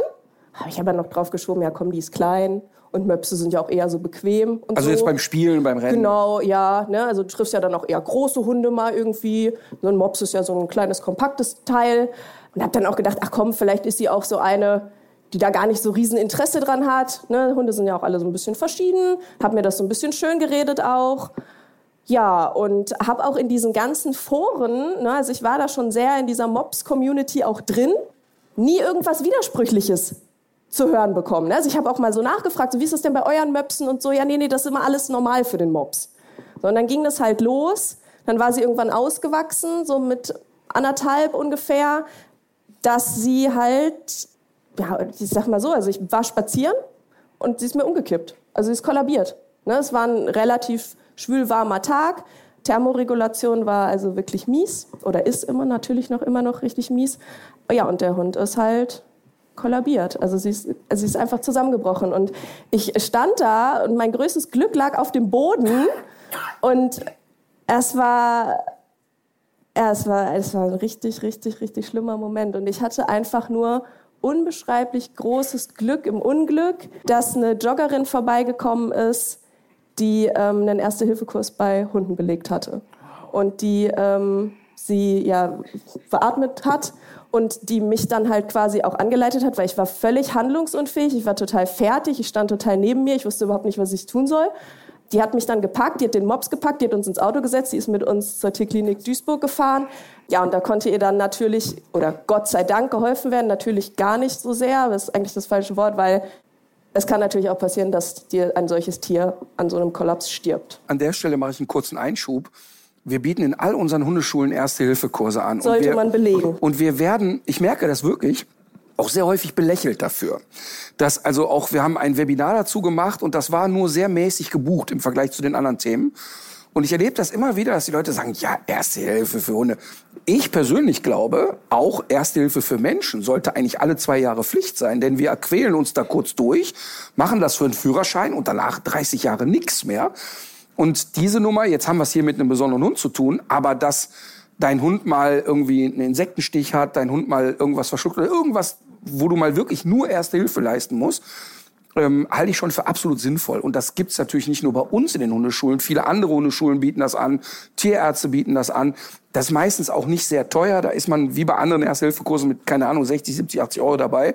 Und ich finde, das lohnt sich auf jeden Fall. So, okay, dann bist Habe du ich dann, danach auch belegt. so und dann bist du in der Tierklinik gelandet. Es gibt also Erste Hilfe, das Tier verstirbt Ja. nicht. Nee, Glück und wie ging es dann weiter? Ähm, das hat so ein bisschen was bei mir ins Rollen gebracht. Ich habe dann daraufhin, ich stand immer noch in Kontakt zu der Züchterin, wie das für eine gute Züchterin ja auch so eigentlich Standard ist. Ne? Hatte der dann halt auch geschrieben, den Vorfall geschildert und so weiter. Und sie hatte das auch so ein bisschen abgetan und so. Ja, und danach kam ähm, eine Patellaluxation. Selbes Jahr. Und der hat, habe ich der Züchterin Die Scheibe fliegt raus, Genau. auf Deutsch. Ja. Und man merkt das halt immer so, der Hund, der humpelt so und man merkt halt, der hat Schmerzen. Und ich bin natürlich direkt zur Tierärztin und meine Tierärztin hat dann gesagt, ja, hier müssen wir operieren. Patellaluxation dritten Grades, anderes Knie auch geröntgt zweiten Grades, da wird es auch auf uns zukommen. Ich der Züchterin wieder geschrieben, so, ja, hier, also, ne, ich dachte, die Elterntiere sind untersucht, was da los ist. Sie sind, nee, das ist normal für einen Mops. Also, das haben die so. Und dann habe ich gedacht, wie das ist normal, das ist normal für einen Mops, aber das ist doch nicht normal für einen Hund. Ich sehe so viele Hunde, die haben das alle nicht, aber mein Hund schon. Und ähm, Aber entschuldige, diese Formulierung, das ist normal für einen Mops. Ja. Mhm. Das ist ja das, was ich seit 20 Jahren als Thema habe, dass die Leute sagen, ja, dieses extreme Schnarchen und nach Luft schnappen. Ja, das ist so ein Mopsgeröchel. Und wir reden nicht, jeder Hund schnarcht mal. Wir reden nicht davon, dass ein Hund glückselig auf der Seite liegt und vor sich hin schnorchelt, sondern dass ein Hund nach Luft schnappt und dass ein Hund wirklich ähm, die, das Internet ist voll von Hunden mit also Brachycephalo, also Plattnasen, die da nur noch im Sitzen schlafen können, weil sie im Liegen keine Luft bekommen. Ja. Und das wird dann eben sehr oft als, das ist doch normal deklariert. Und süß. Ja. Süß finden das auch immer alle. Ne? Wenn der Hund dann so schläft, vor Erschöpfung einfach im Sitzen einschläft, weil er im Liegen keine Luft mehr bekommt. Ja, vor der Patellaluxation, muss ich noch, da, äh, noch kurz einschieben, kam noch eine Atemwegsoperation. Ne? Also natürlich bin dann, da habe ich gedacht, okay, das können wir so nicht stehen lassen, ich muss den Hund operieren. Und mein Papa war damals so geistesgegenwärtig und hat mir gesagt, versicher den Hund, jetzt, sofort. Und das habe ich damals dann auch getan. Ähm, und damals war es auch noch ein bisschen leichter als heute, in die Versicherung reinzukommen mit einer Qualzuchtrasse. Ja, heute ist es echt schwierig. Ähm, habe ich dann getan, dann kam die erste Atemwegsoperation, daraufhin die Patellaluxation. Operation, hat sie jetzt auch so eine, das sieht man auf jedem Röntgenbild, das strahlt, so eine riesen Schraube im Knie. Ja, dann das zweite Knie gemacht. Und das war dann halt auch so die Zeit, wo ich meinen Mann kennengelernt habe. Und seine Mutter hat damals bei unserem aller, allerersten Treffen gesagt, als sie Henriette gesehen hat, "Oh, der arme Hund. Hat die einfach so, so geflüstert, so nebenbei, wie man manchmal, ne, so, das einfach so, wenn, wenn einem was auffällt. Und ich habe mich so angegriffen, also ich wirklich, ich habe gedacht, was ist das? Ich habe kurz über Trennung nachgedacht, ne? Also die, ich kann doch nicht mit jemandem zusammen sein, dessen Mutter behauptet, mein Hund wäre arm dran. Ich war, ich war richtig sauer. Und das ist der gute Moment, wo ich den Schlenker zu Defi mache. Weil tatsächlich genau das, wenn Defi und ich, wenn wir uns treffen und wir reden natürlich über Hunde, wir reden aber nicht wahnsinnig viel und rund um die Uhr um Hunde. Aber natürlich thematisieren wir das. Und als wir uns kennengelernt haben, äh, jeder kennt meine Meinung dazu. Was man nur nicht machen darf, finde ich, dass man Menschen stigmatisiert, die einen solchen Hund haben. Denn die meisten Menschen, die sich so einen Hund angeschafft haben, sind völlig überrollt von dem, was eigentlich auf sie zukommt, weil eben die Aufklärung nach wie vor ziemlich mittelprächtig ist. Ja. Und wenn wir über Kai-Uwe gesprochen haben, oder auch wenn wir es heute noch machen, und der Defi hört das Wort Qualzucht, dann sehe ich immer, wie dem so die Nackenhaare leicht hochgehen. Und dann, weil es aber natürlich auch, und das ist ganz wichtig, ein Angriff auf das eigene Baby ist. Ja. Ne, so nach dem Motto, so da kommt so eine abwertende Haltung oder da kommt so etwas und so. Ne? Und was ich eben total spektakulär finde, und dafür schätze ich dich wirklich sehr, ist ja dieses von vor fünf Jahren noch sagen, auch wir haben, als die Pandemie war, haben wir so Hundeprofi at Home gemacht, habe ich von zu Hause immer irgendeine Sendung gemacht und Defi war immer Gast und wir haben so Spiele gegeneinander gespielt. Ja, stimmt. Und er hat totalen Spaß gemacht. Das müssen wir, haben wir auch allen möglichen Fernsehsendern angeboten, aber äh, anderes Thema. So, also auf die Frage, möchtest du noch mal eine Sendung machen? Ja, der Defi und ich würden unglaublich gerne bei Schlag den Star mal gegeneinander antreten. Äh, Das erste Spiel wird sein, wer heute zuerst wahrscheinlich. Ja? Ein Punkt, moi. Genau. Äh, aber was ich nur sagen will, ist, äh, was ich sehr, sehr schätze, ist, wenn jemand, der so vehement auch mir gegenüber gesagt hat, ja, das kann ja alles sein und Wissenschaft hin oder her, mein Hund ist aber keine Qualzucht. Ähm, das, ich verstehe das emotional total, kann ich absolut nachvollziehen. Aber spannend ist ja, wie Detlef heute mit dem Thema umgeht und wie heute seine Gedankenkette dazu ist. Und vielleicht kannst du mal deine Gedanken dazu äußern. Und Ja, es ist ja so, beim Kai Uwe habe ich das nie gehabt. Der Kai Uwe, der war wirklich, der hat den Tierarzt ab und an mal gesehen. Ich konnte früher mit dem Kai Uwe gut toben und, und, und. Natürlich kann er nicht wie ein anderer Hund so lange toben, so wie du das eben auch sagtest. Aber ey, das ist ein Bodybuilder, der hat viel Muskeln. Hast du schon mal einen Bodybuilder rennen sehen? Dann, jetzt muss ich den Martin leider wieder in eine Pfanne hauen. Dann hat der Martin irgendwann mal gesagt, ja, aber dein Hund kann nicht eine Stunde neben dem Fahrrad laufen. Ich so, Martin, du? Du? deshalb sollte ich eigentlich aus der Zucht rausgenommen werden. So, ne? so. Nein, und es, es ist immer, aber ich bin halt ein, ein Mensch, der, im, ich sage immer, ich bin im ständigen Fluss und ich gucke mir halt viel, viel Sachen an. Vor 20, 30 Jahren war alles halt auch noch ein bisschen anders. So lange habe ich die Hunde schon. Und äh, für mich so ein, ein unfassbarer Moment war, als äh, Stevis einen Hund bekommen hat, der zwei Jahre alt ist. Also wir reden wieder von dem, von Von dem dem Hundehospiz. Hundehospiz. Die ist zwei Jahre alt, die Ullige. Ein wunderschönes Tier, wirklich wunderschön. Ich habe gesagt, boah, sieht die geil aus. Auch Old English Bulldog. Old English Bulldog, natürlich. Und dann hat, hat die mir die Fotos geschickt, also die Röntgenbilder. Dann habe ich gesagt, wow, warum schickst du mir jetzt von dem Hund die Röntgenbilder? Weil der Arzt und auch mein Arzt, der sich das angeguckt hat, hat gesagt, das ist eigentlich das Skelett von einem zwölf Jahre alten Hund. Und da habe ich so gedacht, puh, das ist schon ziemlich hart. Das ist echt blöd. Und dann, ich habe früher immer gesagt, wenn ich Also eine solche Verschleißerscheinungen. absolute schon. Verschleißerscheinungen, äh, äh, Knie rausgeflogen, Bänder weg. Das hatte der Kai Uwe nicht. Der hatte einmal ein Band angerissen, weil er wirklich total blöd aus dem Bambus geballert ist. Aber das, das war auch dann so, ne? Und wenn du das nicht hast, schiebst du es ja noch mal weiter weg. Und dann habe ich mir das angeguckt und dann habe ich ein bisschen weiter geforscht, ein bisschen weiter geguckt. Ja, was, boah, das ist, das fällt mir so schwer, das zu sagen. Aber ja, es ist eine Qualzucht. Und ja, man, man muss da definitiv, muss da Hand angegangen werden. Dann habe ich am Anfang gesagt, da haben wir beide uns ja auch drüber unterhalten, ja, aber pass mal auf. Verbieten, leck mich am Arsch. Im Leben nicht. Lass uns die doch einfach mal gucken, ob man die so zurückzüchtet. Aber auf dem Weg dahin, wie viel Hunde leiden, auf dem Weg von dem Rosa-Ideal, was 1835 ja die englische Bulldogge war, die hoch war, die schlank war, die mit einer Bulldogge, wie sie jetzt ist, ja überhaupt nichts gemein hat, zu dieser Bulldogge, wie sie jetzt ist. Und dieser Weg wieder zurück, wie sollen wir das machen? Wie viel soll da einfließen? Tausende von Hunden müsste man weiter misshandeln. um müsste das man irgendwann- weitermachen, um diesen einen dann zu kriegen, der ja eh nicht mehr aussieht, wie den Hund, den ich so liebe. Ja. ja, und das ist ja genau das Thema. Ne? Das, und jetzt kommt das Gemeine. Ich habe vor vielen Jahren bei Markus Lanz in der Sendung gesagt, es gibt in Deutschland keinen einzigen gesunden Mops. Da habe ich Briefe und Mails bekommen von Menschen, die mir gesagt haben, mein Mops kerngesund. Und dann haben die einen Hund im Arm, der nicht aus den Augen gucken kann vor Falten, wo du keine Nase erkennen kannst.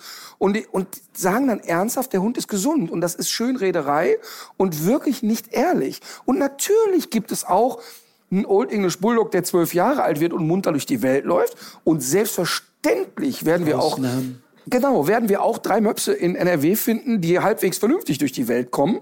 Aber selbstredend ist doch, dass es doch wirklich verrückt ist, dass wir aus einem Schönheitsideal etwas züchten, was überhaupt nicht ansatzweise gesund sein kann.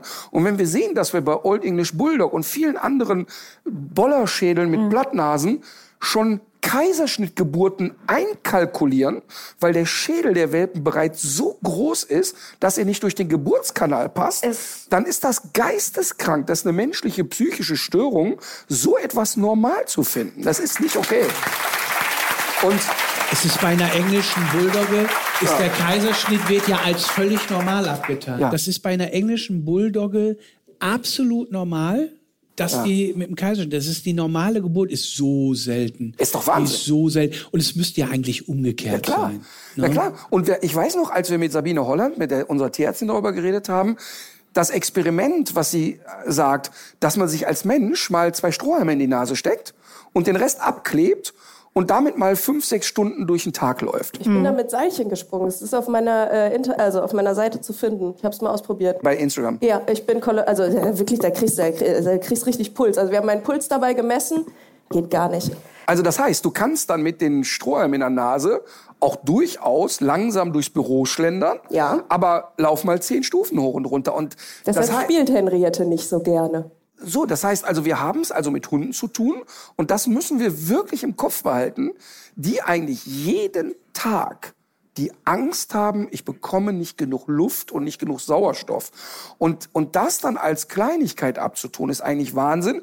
Zumal wir ja ein Tierschutzgesetz haben. Deutschland hat so eins der lapidarsten Tierschutzgesetze in Europa. Wir sind also ganz weit unten.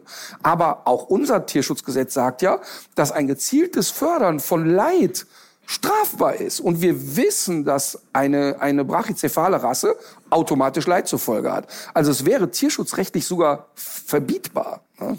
Aber ist es für dich nicht, boah, weil für mich jetzt hier so, boah, die Diskussion, ich fühle mich unbehaglich Ich habe das schon gerade. hinter mir, Deffi. Ich habe das schon hinter mir. Guck mal, ich mache das jetzt drei, dreieinhalb Jahre bei Instagram und ich kann so gut nachvollziehen, nachempfinden, wie du dich jetzt gerade fühlst, weil für mich war das auch, ich habe ja nicht von heute auf morgen diese Meinung oder auch diese Mhm. Performance an den Tag legen können ne? und auch so dahinter stehen können und sagen können, so, ey, das ist wirklich, wir sollten diese Rassen verbieten. Ähm, das war ein richtig langer Prozess. Ich musste da super dolle in mich gehen. Und um mal an das anzuknüpfen, was ich vorhin gesagt habe, als ähm, die Mutter von meinem Mann ähm, das damals zu mir gesagt hat, das war, als ob mir jemand mit einem Hammer auf den Kopf, ne? Und das, da fing das aber so langsam an, dieses Umdenken. Ne? Also wenn du von außen Kritik bekommst, diese Gesellschaftskritik, es muss unbequem sein, dass du anfängst ins Grübeln zu kommen, in die Selbstreflexion und so. Und das war ein Prozess und ich habe den Instagram-Account vor ja, dreieinhalb Jahren ins Leben gerufen, als Henriette so einen richtig krassen OP-Marathon vor sich hatte. Da musste sie ähm, aufgrund der Nasenfalte, ne, nasales Entropium, da biegen sich die, ähm, die Wimpern nach innen, die reiben über die Hornhaut, der Mops ist fast erblindet. Katastrophe. Ähm, die hatte fünf OPs vor sich. Und da war es mir selber schon bewusst, aber ich war noch nicht in der Lage, das im Freundeskreis ja, aber noch nicht in der Lage, das öffentlich einzugestehen, zuzugeben. Ich habe ja diesen Fehler gemacht. Es ist meine Schuld, dass ich mir diesen Hund angeschafft habe. Mein Hund leidet, weil ich das unterstütze. Es gibt diesen Hund, weil ich eine der Personen bin, die diese Rassen kauft. Und ähm, das selber laut und deutlich auch jetzt hier zu sagen, das ist jedes Mal wieder eine Überwindung, aber es wird leichter, weil es die Wahrheit ist. Und es ist ein Prozess. So, wenn wir in zwei Jahren noch mal quatschen, dann wirst du sagen, ey Ina, ich weiß jetzt, was du meinst. Jetzt kriege ich es auch besser. Und ich meine, es absolut. gerade ausgesprochen. Das ist so geil, wirklich ehrlich. Dass Ja, ich das werd sagst. da- Das bedeutet ja. mir auch wirklich viel für diesen Kampf. Ich, den ich, da ich glaube, ich werde da immer hinter euch stehen und ich glaube, ich werde das immer, aber ich glaube, das werde ich nie sagen können, Aber das weil, musst du auch nicht. weil ich einfach, ich liebe diese Rassen so Aber ich unfassbar. auch. Ich auch. Ich weiß, Und aber, ich das. aber, aber es ist richtig zu sagen und, und das ist völlig klar, das geht so nicht. Ich kann nur sagen, es geht so nicht weiter. Vielleicht ist es irgendwann mal anders, aber ich kann es mir nicht vorstellen, weil ich bin, ich bin so ein alter Bock, weißt du, einen alten Baum noch mal so ein bisschen anders drehen. Dass ich mich so, dass ich mich so gedreht habe, das, das hat ja selbst Ist Martin wert, auf den Schuh gehauen, ne? Das, das war ja für dich schon so, so, oh, wow, wow, wie kommst du jetzt dazu? Dann haben wir uns darüber unterhalten, Ja, es braucht boah, finde ich total toll, Einfühlungsvermögen, ne? Also es bringt nichts, ähm, wenn der Martin jetzt zu dir gesagt hätte, boah, wir sind keine Freunde mehr, wenn du das nicht einsiehst. Sondern es geht halt darum, steter Tropfen hüllt den Stein. Immer wieder, freundlich und nett. Ja. ähm, es geht nicht darum, jemanden an den Pranger zu stellen oder zu diffamieren, Nee, weil er der sich diese. Rasse angeschafft hat. Ne? Dich macht auch als Mensch noch viel, viel mehr aus, als dass du Kai Uwe besitzt. So. Mhm. Er ist ein Teil von dir und ich finde auch Hunde sind immer so ein bisschen so die Verlängerung der Persönlichkeit. Ähm, ne, total. Yes. Aber es ist, es ist nicht einzig und allein deine Persönlichkeit. So. Und ich finde halt, wenn man da auf jemanden trifft, so wie du jetzt das Glück mit Martin hattest, dass man da einfach wirklich jemanden hat, der subtil immer wieder, dann glaube ich, dass man die Menschen auch ins Umdenken bekommt. Einige, nicht alle. Genau, und jetzt kommt ein wichtiger Punkt. Damals, als ich bei Markus Lanz das mit den kranken Möpsen gesagt habe, haben mir viele Leute unterstellt, ich hätte was gegen die Hunde. Und genau das Gegenteil ist ja der Fall. Das, das heißt ja, diese ganzen oder viele dieser Kurznasen sind vom Verhalten super Hunde, super Hunde, wo du sagst, ey, ein Geschenk, sozial kompatibel, alles super. Und umso schlimmer finde ich es ja. Aber das finde ich auch das Spannende an der Sache. Es gibt ja äh, auch Befragungen von, von Haltern und zum Beispiel jetzt auch von den Plattnasenrassen. Das ist dann so, dass dann zum Beispiel 40 Prozent der Leute, die solche Rassen halten, davon berichten, dass die Schwierigkeiten haben, ihre Körpertemperatur zu kontrollieren. Dass 20 Prozent der Leute ähm, berichten, dass die schon mehrere Operationen haben vornehmen lassen müssen. Und trotzdem sagen aber 70 Prozent der Leute, dass ihr Hund in einem guten Gesundheitszustand ist. Und wir sind alle so, Niemand ist davor gefeit. Wir haben alle diese kognitiven Dissonanzen. Ist einfach ein Wort dafür, dass man Dinge zwar weiß, aber sie doch nicht realisiert. Und so sind wir alle gestrickt. Und jetzt gibt's noch noch einen Effekt, der, glaube ich, auch bei dieser Rasse dazukommt. Das sind einfach nette, lustige, süße Viecher. Ich habe Kai Uwe ja auch schon mal getroffen. Ich finde, der, also, das ist ein großartiges Tier einfach. Der hat so Ja, ein schon geil. witziges Wesen. Der ist auch so, der ist auch so schräg, obwohl er mich ja gebissen hat, weil ich ihm seinen Ball nicht geworfen habe. Der hat dich nicht gebissen. Du hast seinen Ball gepackt und er wollte den haben. Nein, das war noch- das, ist das kein war ganz Beißen. anders. Du wurdest übergriffig. Er hat er dich sein- in deine Notwehr, das war. Notwehr. Das Lustige ist, ich hatte seinen Ball gar nicht. Er wollte, dass ich ihn werfe. Und als ich das nicht gemacht habe, da wurde ich gezwickt. Ja, weil der sauer ist, dass du seinen Ball wegwirfst. Was soll denn der Scheiß? Der Kai-Uwe ist gewöhnt, dass er bei tipptopp dienstleistungsorientiertem Servicepersonal wohnt. Ja. Und wenn da einer den Ball nicht wirft, dann muss der auch mal Nachdruck Aber es ist doch, ich finde, aber es ist doch so, wenn man sich auch so diese, diese, diese Fakten mal so durchliest. Und das waren auch so zwei Studien, die auch in seriösen Papern veröffentlicht waren, mit vielen Leuten, die da befragt wurden, also auch so solide Daten. Und man hat doch dieses, dieses, dieses Paradoxe dabei, dann, ich finde, das ist ein Erklärungsansatz, dass man sagt, die Tiere sind irgendwie so niedlich und so nett und so süß. Und es ist bei manchen Leuten auch so, dass gerade dadurch, dass sie auch so hilfsbedürftig sind, entsteht natürlich noch mal eine andere Bindung. Also du hast zu Henriette wahrscheinlich gerade dadurch, dass sie so schwach ist, noch mal eine andere Bindung. Jetzt bist du so reflektiert, dass du das immer anstellst und immer deinen deine rationalen äh, Teil dazu schaltest, aber das können ja die wenigsten. Also ich habe ja noch zwei andere Hunde, zwei Mischlinge. Ne? Ich war dann irgendwann schlauer, als ich mir dann die nächsten Hunde angeschafft habe. Das sind keine Qualzuchtrassen geworden, äh, sondern aus dem Auslandstierschutz äh, die eine und der andere ist ein Rassemischling. Ich merke das ja im, in meinem Verhalten meinen Hunden gegenüber. Ja. Henriette ist wie die Queen. Ja. Ne? Also die sitzt da immer und winkt so. Ne? Ähm, die muss nichts leisten, die muss nichts machen. Ich erwarte nichts von diesem Hund, weil ich immer davon ausgehe, ach, das kann sie ja eh nicht. Dementsprechend ist auch ihr Erziehungsstand. Ne? Also der Erziehungsstand von meinen beiden anderen Hunden. Meiner hört wie Sau. Ja, ja, hören können die. Aber ob die auch umsetzen, was die hören. Ne, aber jetzt bei Henriette ist es auf jeden Fall so, wenn man meine drei Hunde in eine Reihe stellt, nein, die bitte ich zehnmal, komm doch bitte her, komm doch ins Auto. Bei den anderen beiden sage ich so, ab ins Auto jetzt, ne? So, da gibt's auch keine Diskussion. Der Mops kann sich das erlauben. Ja, aber was, aber guck mal, das ist ja eigentlich auch so wieder so spannend. Du sagst kognitive Dissonanz. Die Menschen wissen eigentlich, eigentlich wissen sie, dass es nicht richtig ist, verhalten sich anders. Und das ist ja ein Teil meines Berufes. Wenn die Menschen zu mir kommen, das, was ich erzähle, ist nicht Raketenwissenschaft. In jeder Unterrichtsstunde erlebe ich, dass die Leute sagen, wir haben es uns schon gedacht. Es ist, es ist wirklich, das, was ich tue, ist nicht kompliziert. Natürlich weiß ich viel und natürlich beschäftige ich mich wissenschaftlich mit dem Thema Hund. Aber in aller Regel kommen die Leute zu mir und ich lenke das Gespräch so, dass sie selber auf die Idee kommen. Ich habe aber total Verständnis für die Menschen. Ich bin nicht so drauf, dass wenn die zu mir kommen, dass ich erstmal die an die Wand nagel. Ja. Zum einen, weil ich selber es als Schüler, und ich hatte die Fahrschul- und Szene ja schon x-mal erzählt, es gehasst habe, wenn du an die Wand genagelt wurdest für irgendwas, was du falsch gemacht hast. Das macht überhaupt keinen Sinn. Die Leute kommen, suchen nach einer Hilfe und deshalb haben die einen Ratschlag verdient. Das nächste ist, dass ich ja selber in anderen Lebensbereichen auch Dinge mache, wo ich sage, die, die, ich weiß, die sind nicht wahnsinnig schlau. Ich tue sie aber trotzdem. Und mein Beispiel ist ja immer dieses, ständige Süßigkeiten mampfen bei der Autofahrt. Ich weiß, es ist nicht schlau, Was? innerhalb von sechs Autostunden drei Tafeln Schokolade zu essen. Das weiß ich wohl selber. Es waren halt die Chips schon leer, also musste ich die Schokolade. also das heißt, ich weiß das. Das ist mir völlig gleich. Ich habe Sport studiert. Ich weiß, wie Ernährung und Sport funktioniert. Ähm, aber da ist halt auch was fehlgeästelt. Das bedeutet also im Klartext, umso wichtiger ist es ja, dass ich Leute nicht stigmatisiere und die an die Wand nagel.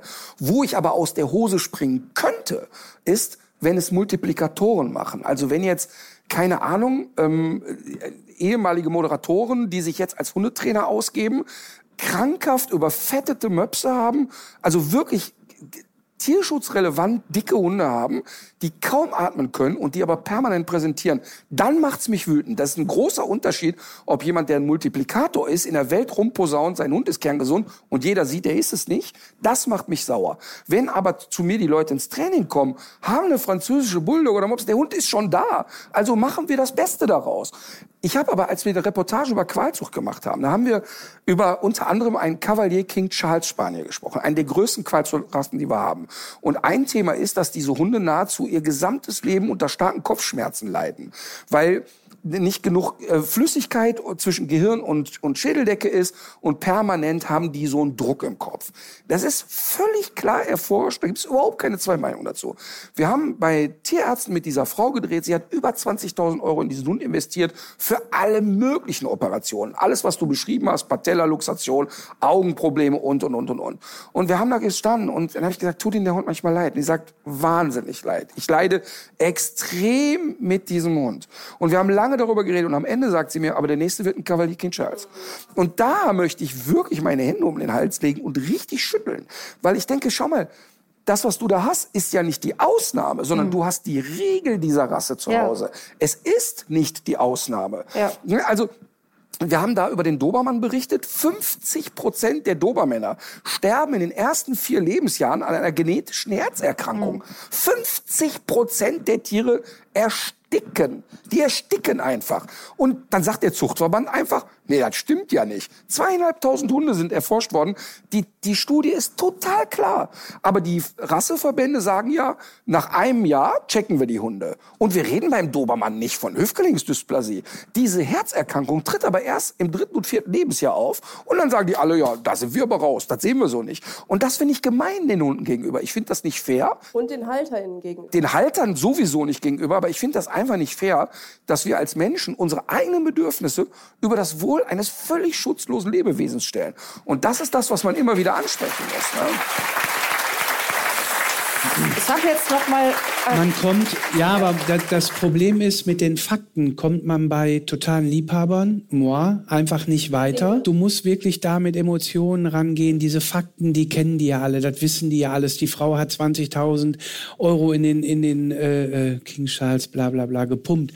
Es ist einfach, ja, oder wie der Typ auch immer heißt. Es ist einfach aber wirklich so. Ist jetzt in England, hat der mit den Ohren. Und aber von hinten Auch Qualz so. So, an der kommt Spaß beiseite. Es ist einfach so, dass du aber äh, hingehen musst und mit den Leuten wirklich, du musst, du musst sie am Herz greifen. Du musst wirklich Leute haben, ich, ich finde das immer so furchtbar, immer dieses Draufgehaue, was ja auch im Internet so unfassbar ist. Anstatt, ja, die Fakten?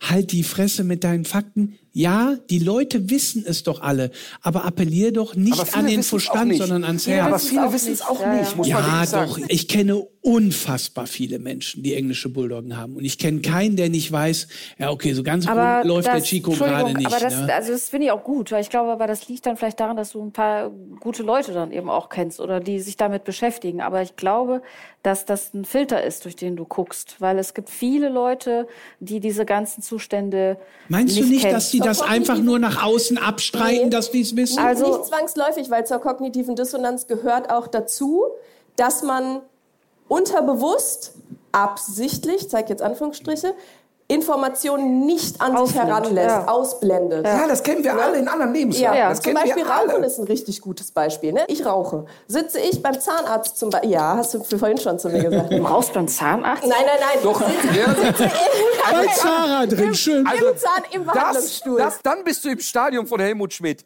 Das habe ich richtig vor Augen, wie der beim Zahnarzt noch eine, eine durchgedampft hat. Nein, darauf wollte ich gleich hinaus. Also ich sage jetzt, ich, Zahnarzt war der erste Arzt, der mir einfällt. Also, ich sitze beim Arzt, bei meiner Ärztin im, im, im Wartezimmer und da liegen zwei Zeitschriften. Die eine dreht sich ums Motorradfahren, interessiert mich null.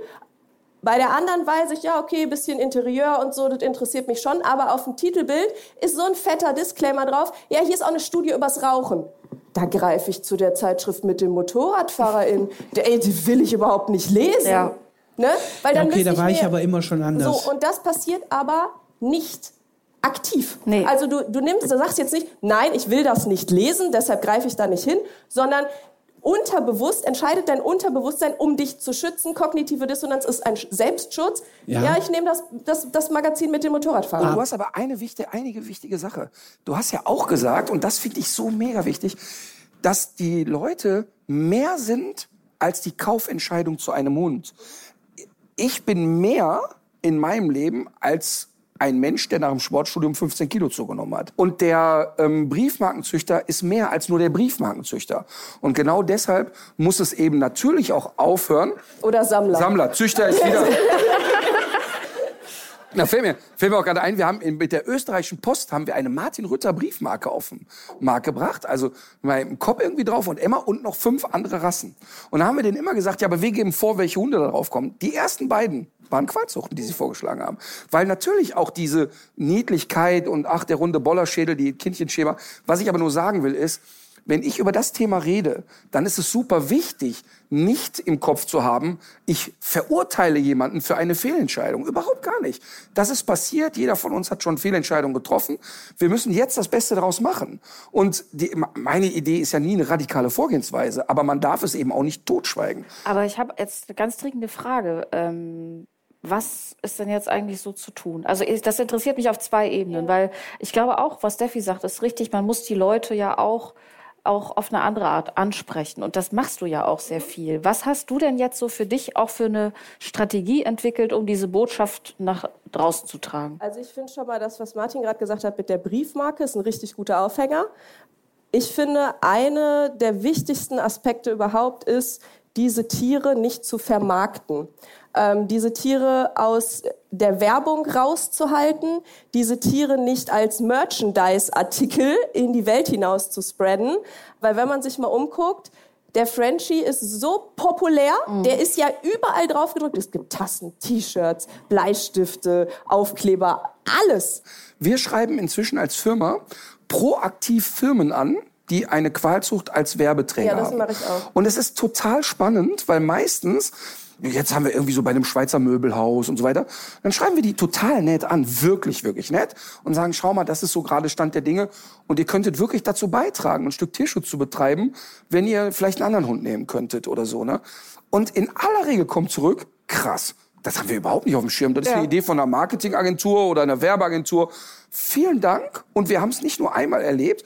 Und ich baue da gar keine Gewitterszenarien auf. Da kommt jetzt nicht in Klammern, ich mache das öffentlich. Gar nicht. Seitdem, seitdem wir darüber gesprochen haben, hat das auch äh, der ein oder oder die ein oder andere aus der Hörerschaft schon gemacht und auch mit demselben äh, Erfolg. Und ich habe aber zum Beispiel jetzt so zum Thema Normalisierung, ich muss ja manchmal in so Bilddatenbanken nach irgendwas suchen, egal ob jetzt Video oder äh, Foto. Und wenn ich da Hund eingebe, Kommen immer diese Rassen. kommen immer Ja. diese äh, Rassen und nicht weil der ist nicht, ganz, nicht weil der Algorithmus sich auf mich eingestellt hat oder so. Das funktioniert dann nämlich ganz anders.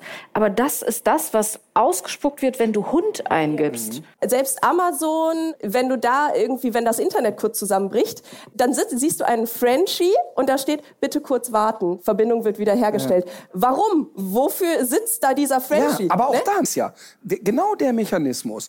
Die kriegen mit, die Werbeagenturen oder wer auch immer das da macht, der Grafiker, ach, das ist ein süß anzusehender Hund, den sehen wir oft Der auf der ist sehr Straße. populär Komm, nehmen wir den halt. Weißt Ja. du, vor 30 Jahren wäre es vielleicht lässig gewesen. Ja. Oder Ähm, bei Martina oder was? Genau, Ah, und das muss man thematisieren. Als, als ich die erste Bulldogge hatte, die haben mich alle gefragt, was ist das? Was ist das? Kampfhund. Ich sage, was soll ich denn machen? Soll ich denn von McDonalds so ein, so ein Haarnetz über die Klappe tun, um, um so einen Maulkorb zu haben oder so? Gibt's die, ja, die, ne? die Leute, ich weiß, die Leute kannten diese Rasse gar nicht. Dann kamen irgendwann Franzosen und und das das Rasseziel von einer von einer französischen Hündin sind neun bis elf Kilo und vom Rüden elf bis 13 Kilo.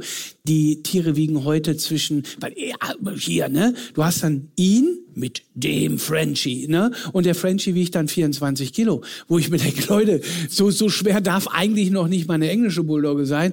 Aber und da habe ich dann auch so ein bisschen gemerkt, es läuft einfach aus dem Ruder Ja. gerade. Alles viel zu schwer, die Köpfe werden immer größer. Du musst ja aufpassen, dass du den Hund nicht hinten Gewichte dran machst, weil der vorne rüberfällt. Ne? Also ein Thema ist, aktiv dazu beizutragen, dass sie nicht pausenlos populär gemacht Ja. werden. Ja, weil das Trotz- halt die, das, also, ne, das normalisiert halt einfach die Optik. Also wenn ich immer wieder etwas sehe, etwas sehe, vor allem auch, ich finde das auch ähm, Kindern gegenüber, ne, also die gerade auch in so einer, so einer Findungsphase auch sind, ne, die wachsen damit auf. Ne? Ich weiß noch zum Beispiel Pocahontas früher, da gab es einen Mops, fand ich großartig. Wie hat sich meine, mein Wunsch gebildet, so einen Hund haben zu wollen? Ne? Die sind überall in Film und Fernsehen. Also die Optik ähm, dieser Rassen zu normalisieren, macht sie halt ja umso begehrenswerter. Ich sehe den Hund überall, so funktioniert Werbung. Ne? Und dann möchte ich diesen Hund auch haben. Ich glaube, der Frenchie ist auf, lass mich nicht lügen, Platz drei der beliebtesten Hunderassen in Deutschland. Warum? Weil ich ihn überall sehe. Weil jeder Petfluencer, Influencer, alle haben diese Rasse. So, und dann, dann bin ich bei Instagram, dann bin ich bei TikTok oder was auch immer. Ich bin 13 Jahre alt, ich sehe, dass hier mein Vorbild hat, ähm, diesen Hund. Ja, dann wird das zu einem Wunsch von mir. Also ein Thema, um auf die konkrete Ja, Frage, ist ja, Werbung. versuchen die Hunde nicht so häufig oder im Idealfall gar nicht präsent zu haben. Das ist ein Thema. Genau, dann, ja, was ich auch super wichtig finde, ist halt, ähm, wie, wie Defi schon gesagt hat, nicht so dagegen vorzugehen, dass sich die Leute eingeschüchtert fühlen, aber trotzdem vehement, auch klipp und klar, Fakten ne, an den Mann und an die Frau zu bringen, da kein Halbwissen zu verbreiten, sondern das Ganze wirklich auch auf Studien zu stützen. Das finde ich super wichtig. Ja, und dann halt, also mein größter Wunsch wäre, dass die Politik da im Endeffekt wirklich etwas unternimmt und sagt, so, hey, wir verbieten die Zucht dieser Rassen. wir's. Es Beispielsweise wäre so Holland, einfach. Ne? Es wäre Ja. so einfach. Es wäre einfach so unfassbar. Wenn die mal die Eier in der Hose hätten und zu sagen, pass mal auf, Darf da und da ist jetzt Schluss. Darf ich mal kurz fragen, wer von euch hat denn so eine Kurznase zu Hause? Eins, zwei, drei, was hast du? Ich frag hier von. Brauchen kein Mikro dafür, ich wiederhole das. Mops, was habt ihr? Französische Bulldogge? Old English, da hinten ist? Bitte? Französische, was hast du? Retro, Retro-Mops, auch eine schöne Formulierung für Verharmlosung. Ne? Das ist super, weil das wird jetzt auch immer so verkauft, dass der Retro-Mops, der ist jetzt hochbeinig, hat eine lange Nase und über Nacht gesund geworden. Ähm, ganz, ganz spannend ist das, natürlich. Ähm, aber guck mal, jetzt haben hier sechs von 300 haben aufgezeigt. Ne? Und dann sind es wahrscheinlich zehn. Und das ist ja schon ähm, jetzt auch nicht wenig. Punkt eins, also so, wenn wir das jetzt mal sagen. Ne? Da ist noch jemand. Ähm, das, das, bitte? Eine Frage hast du, ja. Ja, würdest du Dann ganz warte kurz mal, dann warten kommt doch das Mikro nochmal, wenn der Stefan nicht schon weg ist. Ansonsten komme ich. Hallo, ich weiß nicht mehr, in welchem Format das war, aber du hast tatsächlich mal den Retro-Mops oder zumindest den Trend, dass dahin gezüchtet wird, auch aktiv beworben und das auch für gut befunden. Ja. Und ich fand das jetzt ein bisschen befremdlich, ähm, dass der Retro-Mops als Schönrederei dargestellt wird, weil ich finde, es ist schon erwähnenswert, dass sich jemand Ja. nicht für den klassischen, sondern eben genau für einen solchen in die richtige Richtung entscheidet. Ja, total. Und ähm, auch da, finde ich, muss man mir zugestehen, dass auch ich eine Entwicklung nehme. Denn ich würde das heute nicht mehr als gut sehen. Denn jetzt kommt eins. Ich habe selber einen Mitarbeiter, der mit seinem Mops einen Marathon gelaufen ist. Oha. Und zwar ganz schicobello ins Ziel. Und das heißt, ich kann ja nicht sagen, ich habe noch nie einen Mops gesehen, der geradeaus laufen kann. Aber wenn wir, wenn wir heute ins Internet gehen oder heute gucken, was wird als Retro-Mops, ist heute so, eine, so ein Bild für, ähm, ja, dann ist ja alles gesund, weil der ist retro. Und das ist nicht der Fall. Der, und der Weg dahin, und da bin ich fest von überzeugt, der Weg dahin, bis wir wirklich die Flachnasen oder Plattnasen zu richtig wieder gesunden Hunden machen, das ist ja nicht nur die Nase. Es sind ja noch viele, viele andere Sachen. Ich glaube, dass der Weg dahin Knochen. unglaublich viel Leid bedeuten würde. Und deshalb würde ich heute, wenn ich es entscheiden dürfte, einen Stopp machen und sagen, Stopp mit diesen Rassen. Ende, kein Import, keine Zucht in Deutschland, Punkt. und dann noch mal einmal darüber nachdenken, wie kann man denn was Ähnliches irgendwann vielleicht mal etablieren. Womit du ja aber auch nicht sagen möchtest, dass all die Hunde, die aktuell existieren, in irgendeiner Art und Weise euthanasiert Auf werden. gar keinen sollen. Fall. Ne? Also das will ich auch noch mal ganz kurz dazu sagen. Hey. Weil das wird Da mir soll halt mal auch, einer ne, kommen. Das wird mir halt auch immer gerne Nein. vorgeworfen. Alle Hunde, die aktuell existieren, haben ein liebevolles, freundliches und schönes Zuhause verdient. Und Total. auch eine Krankenversorgung. Total, So. total. Da kommt noch eine Frage, Stefan. Husch, husch. Also nicht direkt eine Frage, aber also zu dem Thema ist es tatsächlich einfach so, dass ich habe halt eine Retromox und Ja. ich gehöre halt zu den Kandidaten, die äh, gelernt haben, lieber nicht. Und der wurde mir natürlich von der Züchterin als freiatmend, gesund angepriesen und im Welpenalter konnte man das auch noch gar nicht so sehen. Aber im Endeffekt, sie ist jetzt zweieinhalb und sie hat äh, ständig das Rückwärtsniesen. Ähm, und äh, also was mich jetzt mal interessieren würde, was ich halt total schade finde, und ich denke, den anderen geht es ja auch so, diese, diese Rasse so lieben, der Charakter, der da verloren geht. Also ich bin auch total dafür, dass es verboten ist, die so weiter zu züchten, aber ist das dann quasi wirklich das Ende des Mopses, also auch mit all seinem Charakter und allen seinen tollen Eigenschaften, die dann Ja. für immer sind? Jetzt, pass auf, äh, super Thema ist das. Ähm, wir, ich weiß, dass wir schon sehr lang sind, ne? Und vielleicht erzählen wir auch am Ende noch drei Witze oder so, ne? Aber ich finde das ein super Thema, denn ich mache es jetzt ein bisschen weiter auf und gehe mal ganz kurz weg von Qualzucht und Mops und so weiter. Wenn wir uns in Deutschland angucken, wie wird denn überhaupt Zuchtselektion betrieben? Also wenn man jetzt sagt, ein deutscher Schäferhund, ein Weimaraner, ein Dackel, ein Golden Retriever, ist ja noch nicht mal ein Promille des Auswahlverfahrens das Verhalten der Hunde, sondern wir selektieren in Deutschland nahezu ausschließlich auf den Rassestandard. Du kannst dir sicher sein, dass ich hunderte von Zuchthunden kennengelernt habe, wo ich gedacht habe, Leute, dieser Hund ist so verhaltensauffällig aggressiv, ihr seid doch nicht ganz knusper, mit so einem Hund zu züchten. Und dann kommt, ja, entspricht aber top dem Rassestandard. Und ich hätte lieber einen Golden Retriever mit einem Knickohr und einen Riesenschnauzer mit weniger Bart, der aber super gut drauf ist. Und da müssen wir hinkommen, zu sagen, weil du hast ja gesagt, es ist so schade, dass wir dieses Wesen verlieren. Und genau das ist es ja. Ich finde, dass Zuchtselektion eben nicht nur Optik sein muss. Und natürlich wäre es wahnsinnig schade, so sozial kompatible und gesellschaftsfähige und taugliche Hunde wie Mops und französische Bulldog und so weiter zu verlieren. Aber am Ende des Tages gewinnen wir ziemlich viel, weil wir, finde ich, Tierleid ersparen. Und es ist super schade, dass dann diese Charaktereigenschaften verloren gehen. Und guck mal, wie unterschiedlich selektiert wird.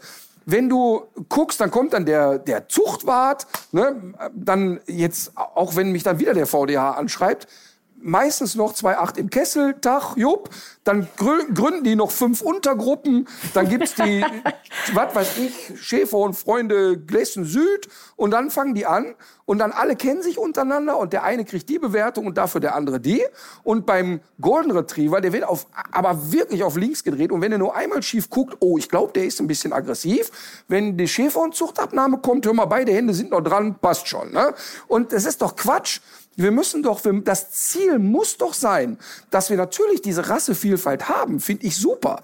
Aber das Ziel muss doch sein, dass wir in der Zuchtselektion so auswählen, dass die größtmögliche Chance auf eine Gesellschaftstauglichkeit besteht. Ja, der Kangal soll kein Golden Retriever sein. Aber ich muss auch nicht in der Zuchtselektion sagen, ja, der skeptischste und der wachsamste und der sozial am wenigsten kompatibelste Kangal wird in die Zucht gehen, nur weil er gerade der schönste ist. Und das finde ich ist so ein wichtiges Kriterium, dass wir gucken müssen, dass die Hunde gesellschaftstauglich sind. A, damit sie selber nicht leiden müssen in der Gesellschaft, weil sie gut klarkommen mit den Anforderungen. Und B, dass wir nicht darunter leiden. Also ich kann dir wirklich sagen, dass ich oft, oft genug Ich weiß nicht, wie oft ich von Freunden meines Vaters höre, ey, hör mal, so etwas wie dich gab es damals gar nicht. Das brauchte auch überhaupt keiner. Das stimmt, weil damals war es eben so, da hatten die Leute Hunde in ländlichen Regionen und wenn der wenn der, was weiß ich, der Weimaraner dreimal einen Postboten angebellt hat, hat er gesagt, hör mal, der spinnt, da bringe ich keine Post mehr hin, das war's. Wenn du aber heute dich mit den Hunden in urbanen Gegenden äh, bewegst und in unserer Gesellschaft heute, dein Hund schlägt einmal aus der Reihe, du hast sofort ein gesellschaftliches Problem und zwar ein massives. Das heißt, die Anforderungen an den heutigen Hundehalter sind vielfaches höher als an den Hundehalter von vor 40 Jahren. Und deshalb müssen wir heute viel mehr Wissen vermitteln. Und mein Beispiel bleibt das Autofahren. Mein Vater hat exakt zwei Fahrstunden gehabt und dann hatte der einen Führerschein. Und nicht, weil der ein Genie im Autofahren war, sondern weil es da drei Straßen und vier Autos gab. Da war scheißegal, wenn du den Schlüssel einstecken konntest, durfte Auto fahren. Heute haben die jungen Menschen 25 Stunden und nicht, weil die blöder sind, sondern weil das heute echt viel schwerer ist, durch die Kölner Innenstadt zu kommen, als bei mir jetzt in einem kleinen Robotdörfchen. Und deshalb müssen wir den Anforderungen gerecht werden. Das, das natürlich dadurch auch Verhaltensmuster verschwimmen und die extremen Arten weggehen, halte ich für wichtig. Und ich gehe noch einen Schritt weiter. Wir müssen in der Zuchtselektion auf Arbeits- und Showlinien gehen. Natürlich ist es toll, wenn die Leute sagen, ich möchte einen Border Collie, aber wenn ich mir als normaler Bürger einen Border Collie kaufe, der aus einer hohen Hütehundzucht kommt, dann ist das Tierquälerei für diesen Hund, weil du dem niemals gerecht werden könntest. Ich träume von einem Australian Cattle Dog, ich könnte dem nicht gerecht werden. Und mal ganz ehrlich, wenn jemand, der so ein bisschen Grundwissen hat wie ich, einem Cattle Dog nicht gerecht werden kann, was musst du denn drauf haben, um so einen Hund zu halten. Also kann es doch auch eine Möglichkeit sein, in, in Zucht mehr darüber nachzudenken, welche Verhaltensmuster müssen wir fördern. Und ich fände wahnsinnig schade, wenn diese Charaktereigenschaften des Mopses verloren gehen, aber ich glaube, es gibt keinen Plan B. Und ich muss auch noch dazu sagen, wie perfide ist es auch von uns, uns über das, das, das Leben eines Lebewesens zu erheben als Mensch, nur weil wir finden, dass der so nett ist. Der hat so einen netten Charakter. Du liest hier immer die, ähm, die, die, die FCI-Einträge vor, also welche, welche Rassehunde es gibt. Ich höre einen Podcast schon sehr lange. Ich habe noch keinen Hund doppelt gehört. Das sind unendlich viele Rassen. Ich weiß nicht, wie viele es Zum sind. Glück sind wir auch noch lange nicht fertig. So, Gott sei Dank, Gott sei Dank. Ich rate auch immer fleißig mit. Und, und da muss man doch dazu sagen, es wird doch wohl möglich sein, dass ich mir einen Hund aussuche, der keine Qualzuchtrasse ist, der auch einen großartigen, tollen Charakter Ja. hat, zum Beispiel ein Labrador. Stopp! Nicht alle Labrador-Retriever sind völlig unkompliziert. Nein, ne? So, aber ne, Labis sind doch erstmal, also es gibt auch wirklich richtig nette, so wie beim Mops, es gibt auch nicht nur unkomplizierte Möpse. Ne? Aber ne, es wird doch wohl möglich sein, dass ich mir einen Hund aussuche, der auch einen tollen Charakter hat, der ein guter Begleiter für meinen Alltag ist, der, der nett mit meiner Familie zusammenleben kann, der nicht sein Leben lang leidet, weil ich als Mensch den erstens niedlich finde und seinen Charakter so sehr schätze. Und da habe ich jetzt auch noch mal was zu. Genau, erstmal hier. Danke. Gerne. Und da habe ich auch noch mal was zu. Ähm, ich habe das T-Shirt, was ich hier drunter habe, adoptieren statt produzieren, ja nicht einfach nur so an. Ich mache ja auch viel in Tierheimen. Und ich bin mittlerweile so weit, Züchter würde für mich nie mehr in Frage kommen, wenn dein Hund irgendwann in 200 gefühlten Jahren nicht mehr ist. Geh mal mit einem offenen Herzen, ohne, ohne dass du irgendeine Rasse, ohne dass du irgendwas im Kopf hast, geh einfach mal in ein Tierheim, in zwei Tierheime, in drei Tierheime. Nimm dir mal einen Hund, den du cool findest, geh mal mit dem spazieren und guck mal. Da wird ein Herzchen dabei sein, wo du sagst, wow, du bist es, Chef. Und das wird einfach so sein. Das ist wichtig. Ich würde das gerne Das nutzen. wichtig. Ich glaube, ich glaube, dass wir über diese Themen noch viele Stunden reden Ja. können. Ähm, aber als wir das letzte Mal vor Publikum aufgezeichnet haben, hat mir danach eine Hörerin geschrieben, es waren wirklich drei wunderschöne Stunden, aber mir tat wirklich der Arsch weh am Ende. ähm, und ähm, deshalb würde ich jetzt gerne zu Folgendem kommen, weil beim letzten Mal, als wir hier saßen und vor Publikum aufgezeichnet haben, gab es so ein schönes Schlusswort unseres Ja. Gastes, dass ich dann damit die Sendung beendet habe. Ja. Da haben wir vergessen, Musikwünsche entgegenzunehmen. Und äh, das wollen wir natürlich heute trotzdem machen. Ina hat sich schon im Vorfeld was aufgeschrieben. Ja, weil ich gesehen. den Interpreten immer vergesse. Gut, dann fangen wir doch bei dir an. Ja, ich habe äh, vor kurzem geheiratet und unser Song dazu war Kleiner Fingerschwur von Florian Künstler. Wie heißt das? Wie heißt das? Kleiner Fingerschwur. Kleiner Fingerschwur. Ja, das musst du dir mal anhören. Ach so, von Schwören. Ja, ja, ja, Weißt ja, was ich, so. dachte, ich dachte, der kleine lieber Finger hat einen Namen. Ja, ja. Hallo, kleiner Finger. Gerd. Nein, nein, kleiner Fingerschwurf, Florian Künstler. Und das war unser Song. Meine beste Freundin hat den gesungen. Und ähm, ich weiß, dass mein Mann sich das hier anhört und deshalb äh, suche ich mir den Song aus. Bisschen kitschig, Nein, ich weiß, ja. Aber ich bin ja klar. frisch verheiratet, ich bin auch noch happy in love. Ne? Nein, ich ja. finde das, ich finde das auch total schön und ich, äh, bei aller Flachserei, ich, ich bin ja totaler Romantiker und finde das total schön. Also von daher alles gut. Und wir dürft, auch wenn es nicht gut wäre, ich, ich, ich ertrage ja eh schon ganz andere Musik. So, so bei Defi kommt was aus den 80ern, da wette ich drauf. Nee, ich würde gern von den Flippers wir sagen Dankeschön. So, danke Defi. So Das ist doch mal- doch schon drauf. Ich, ja, ich muss mir das nicht anhören. Wie geil. Finde ich gut. Wir sagen Dank. Jetzt hat Man das kann sich jeder, nicht gegen wehren. ne? jeder Man hat das kann jetzt im Ohr. Zack, ist der Ohrwurm wieder Ja. da.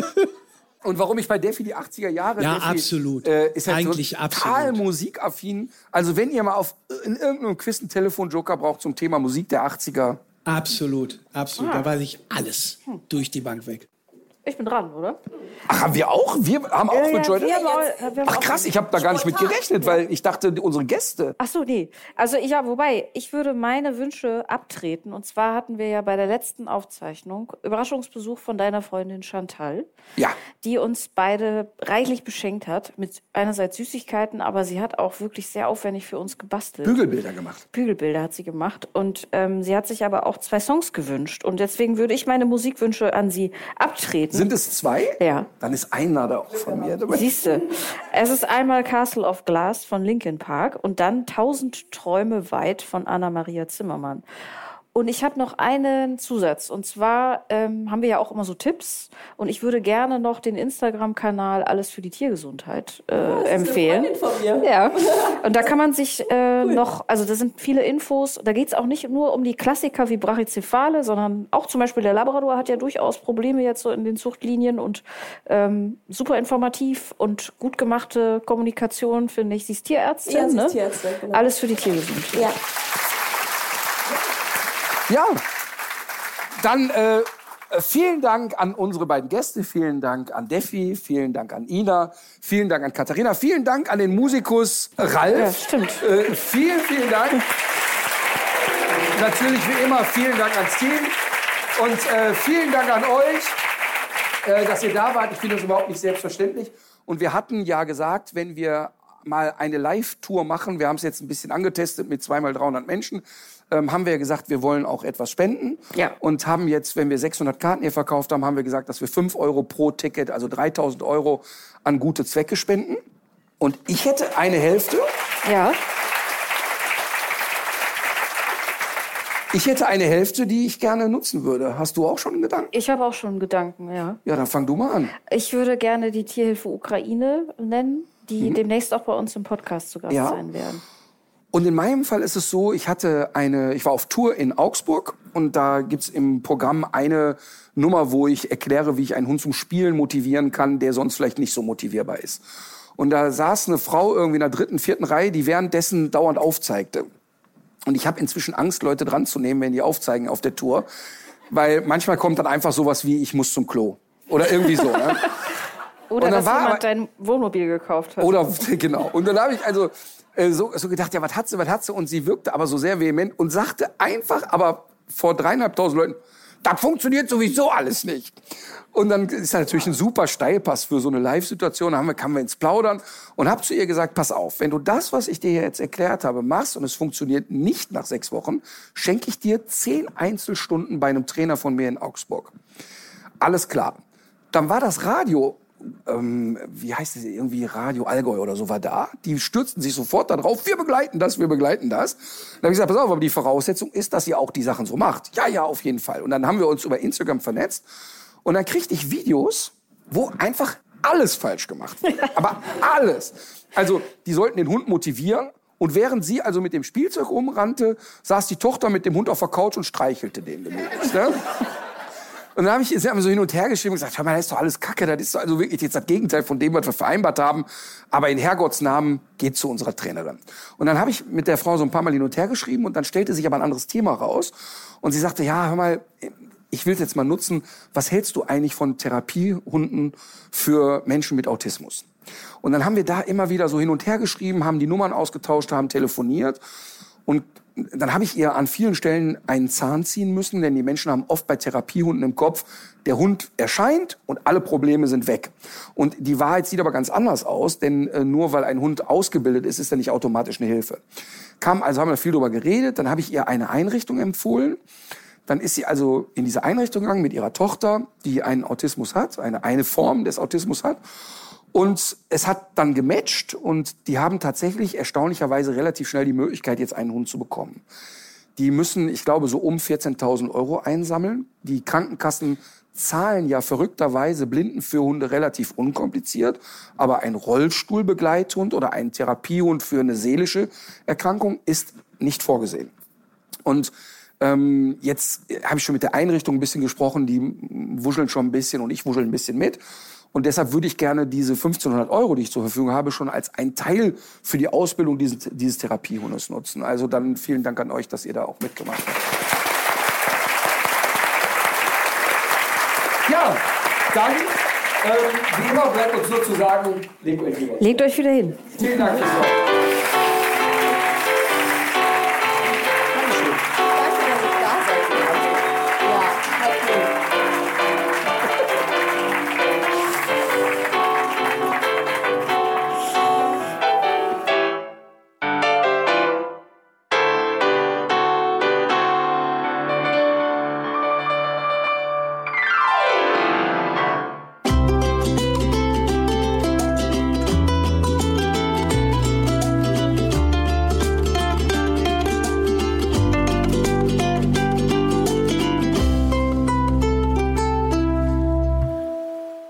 Dieser Podcast ist eine Produktion der Audio Alliance.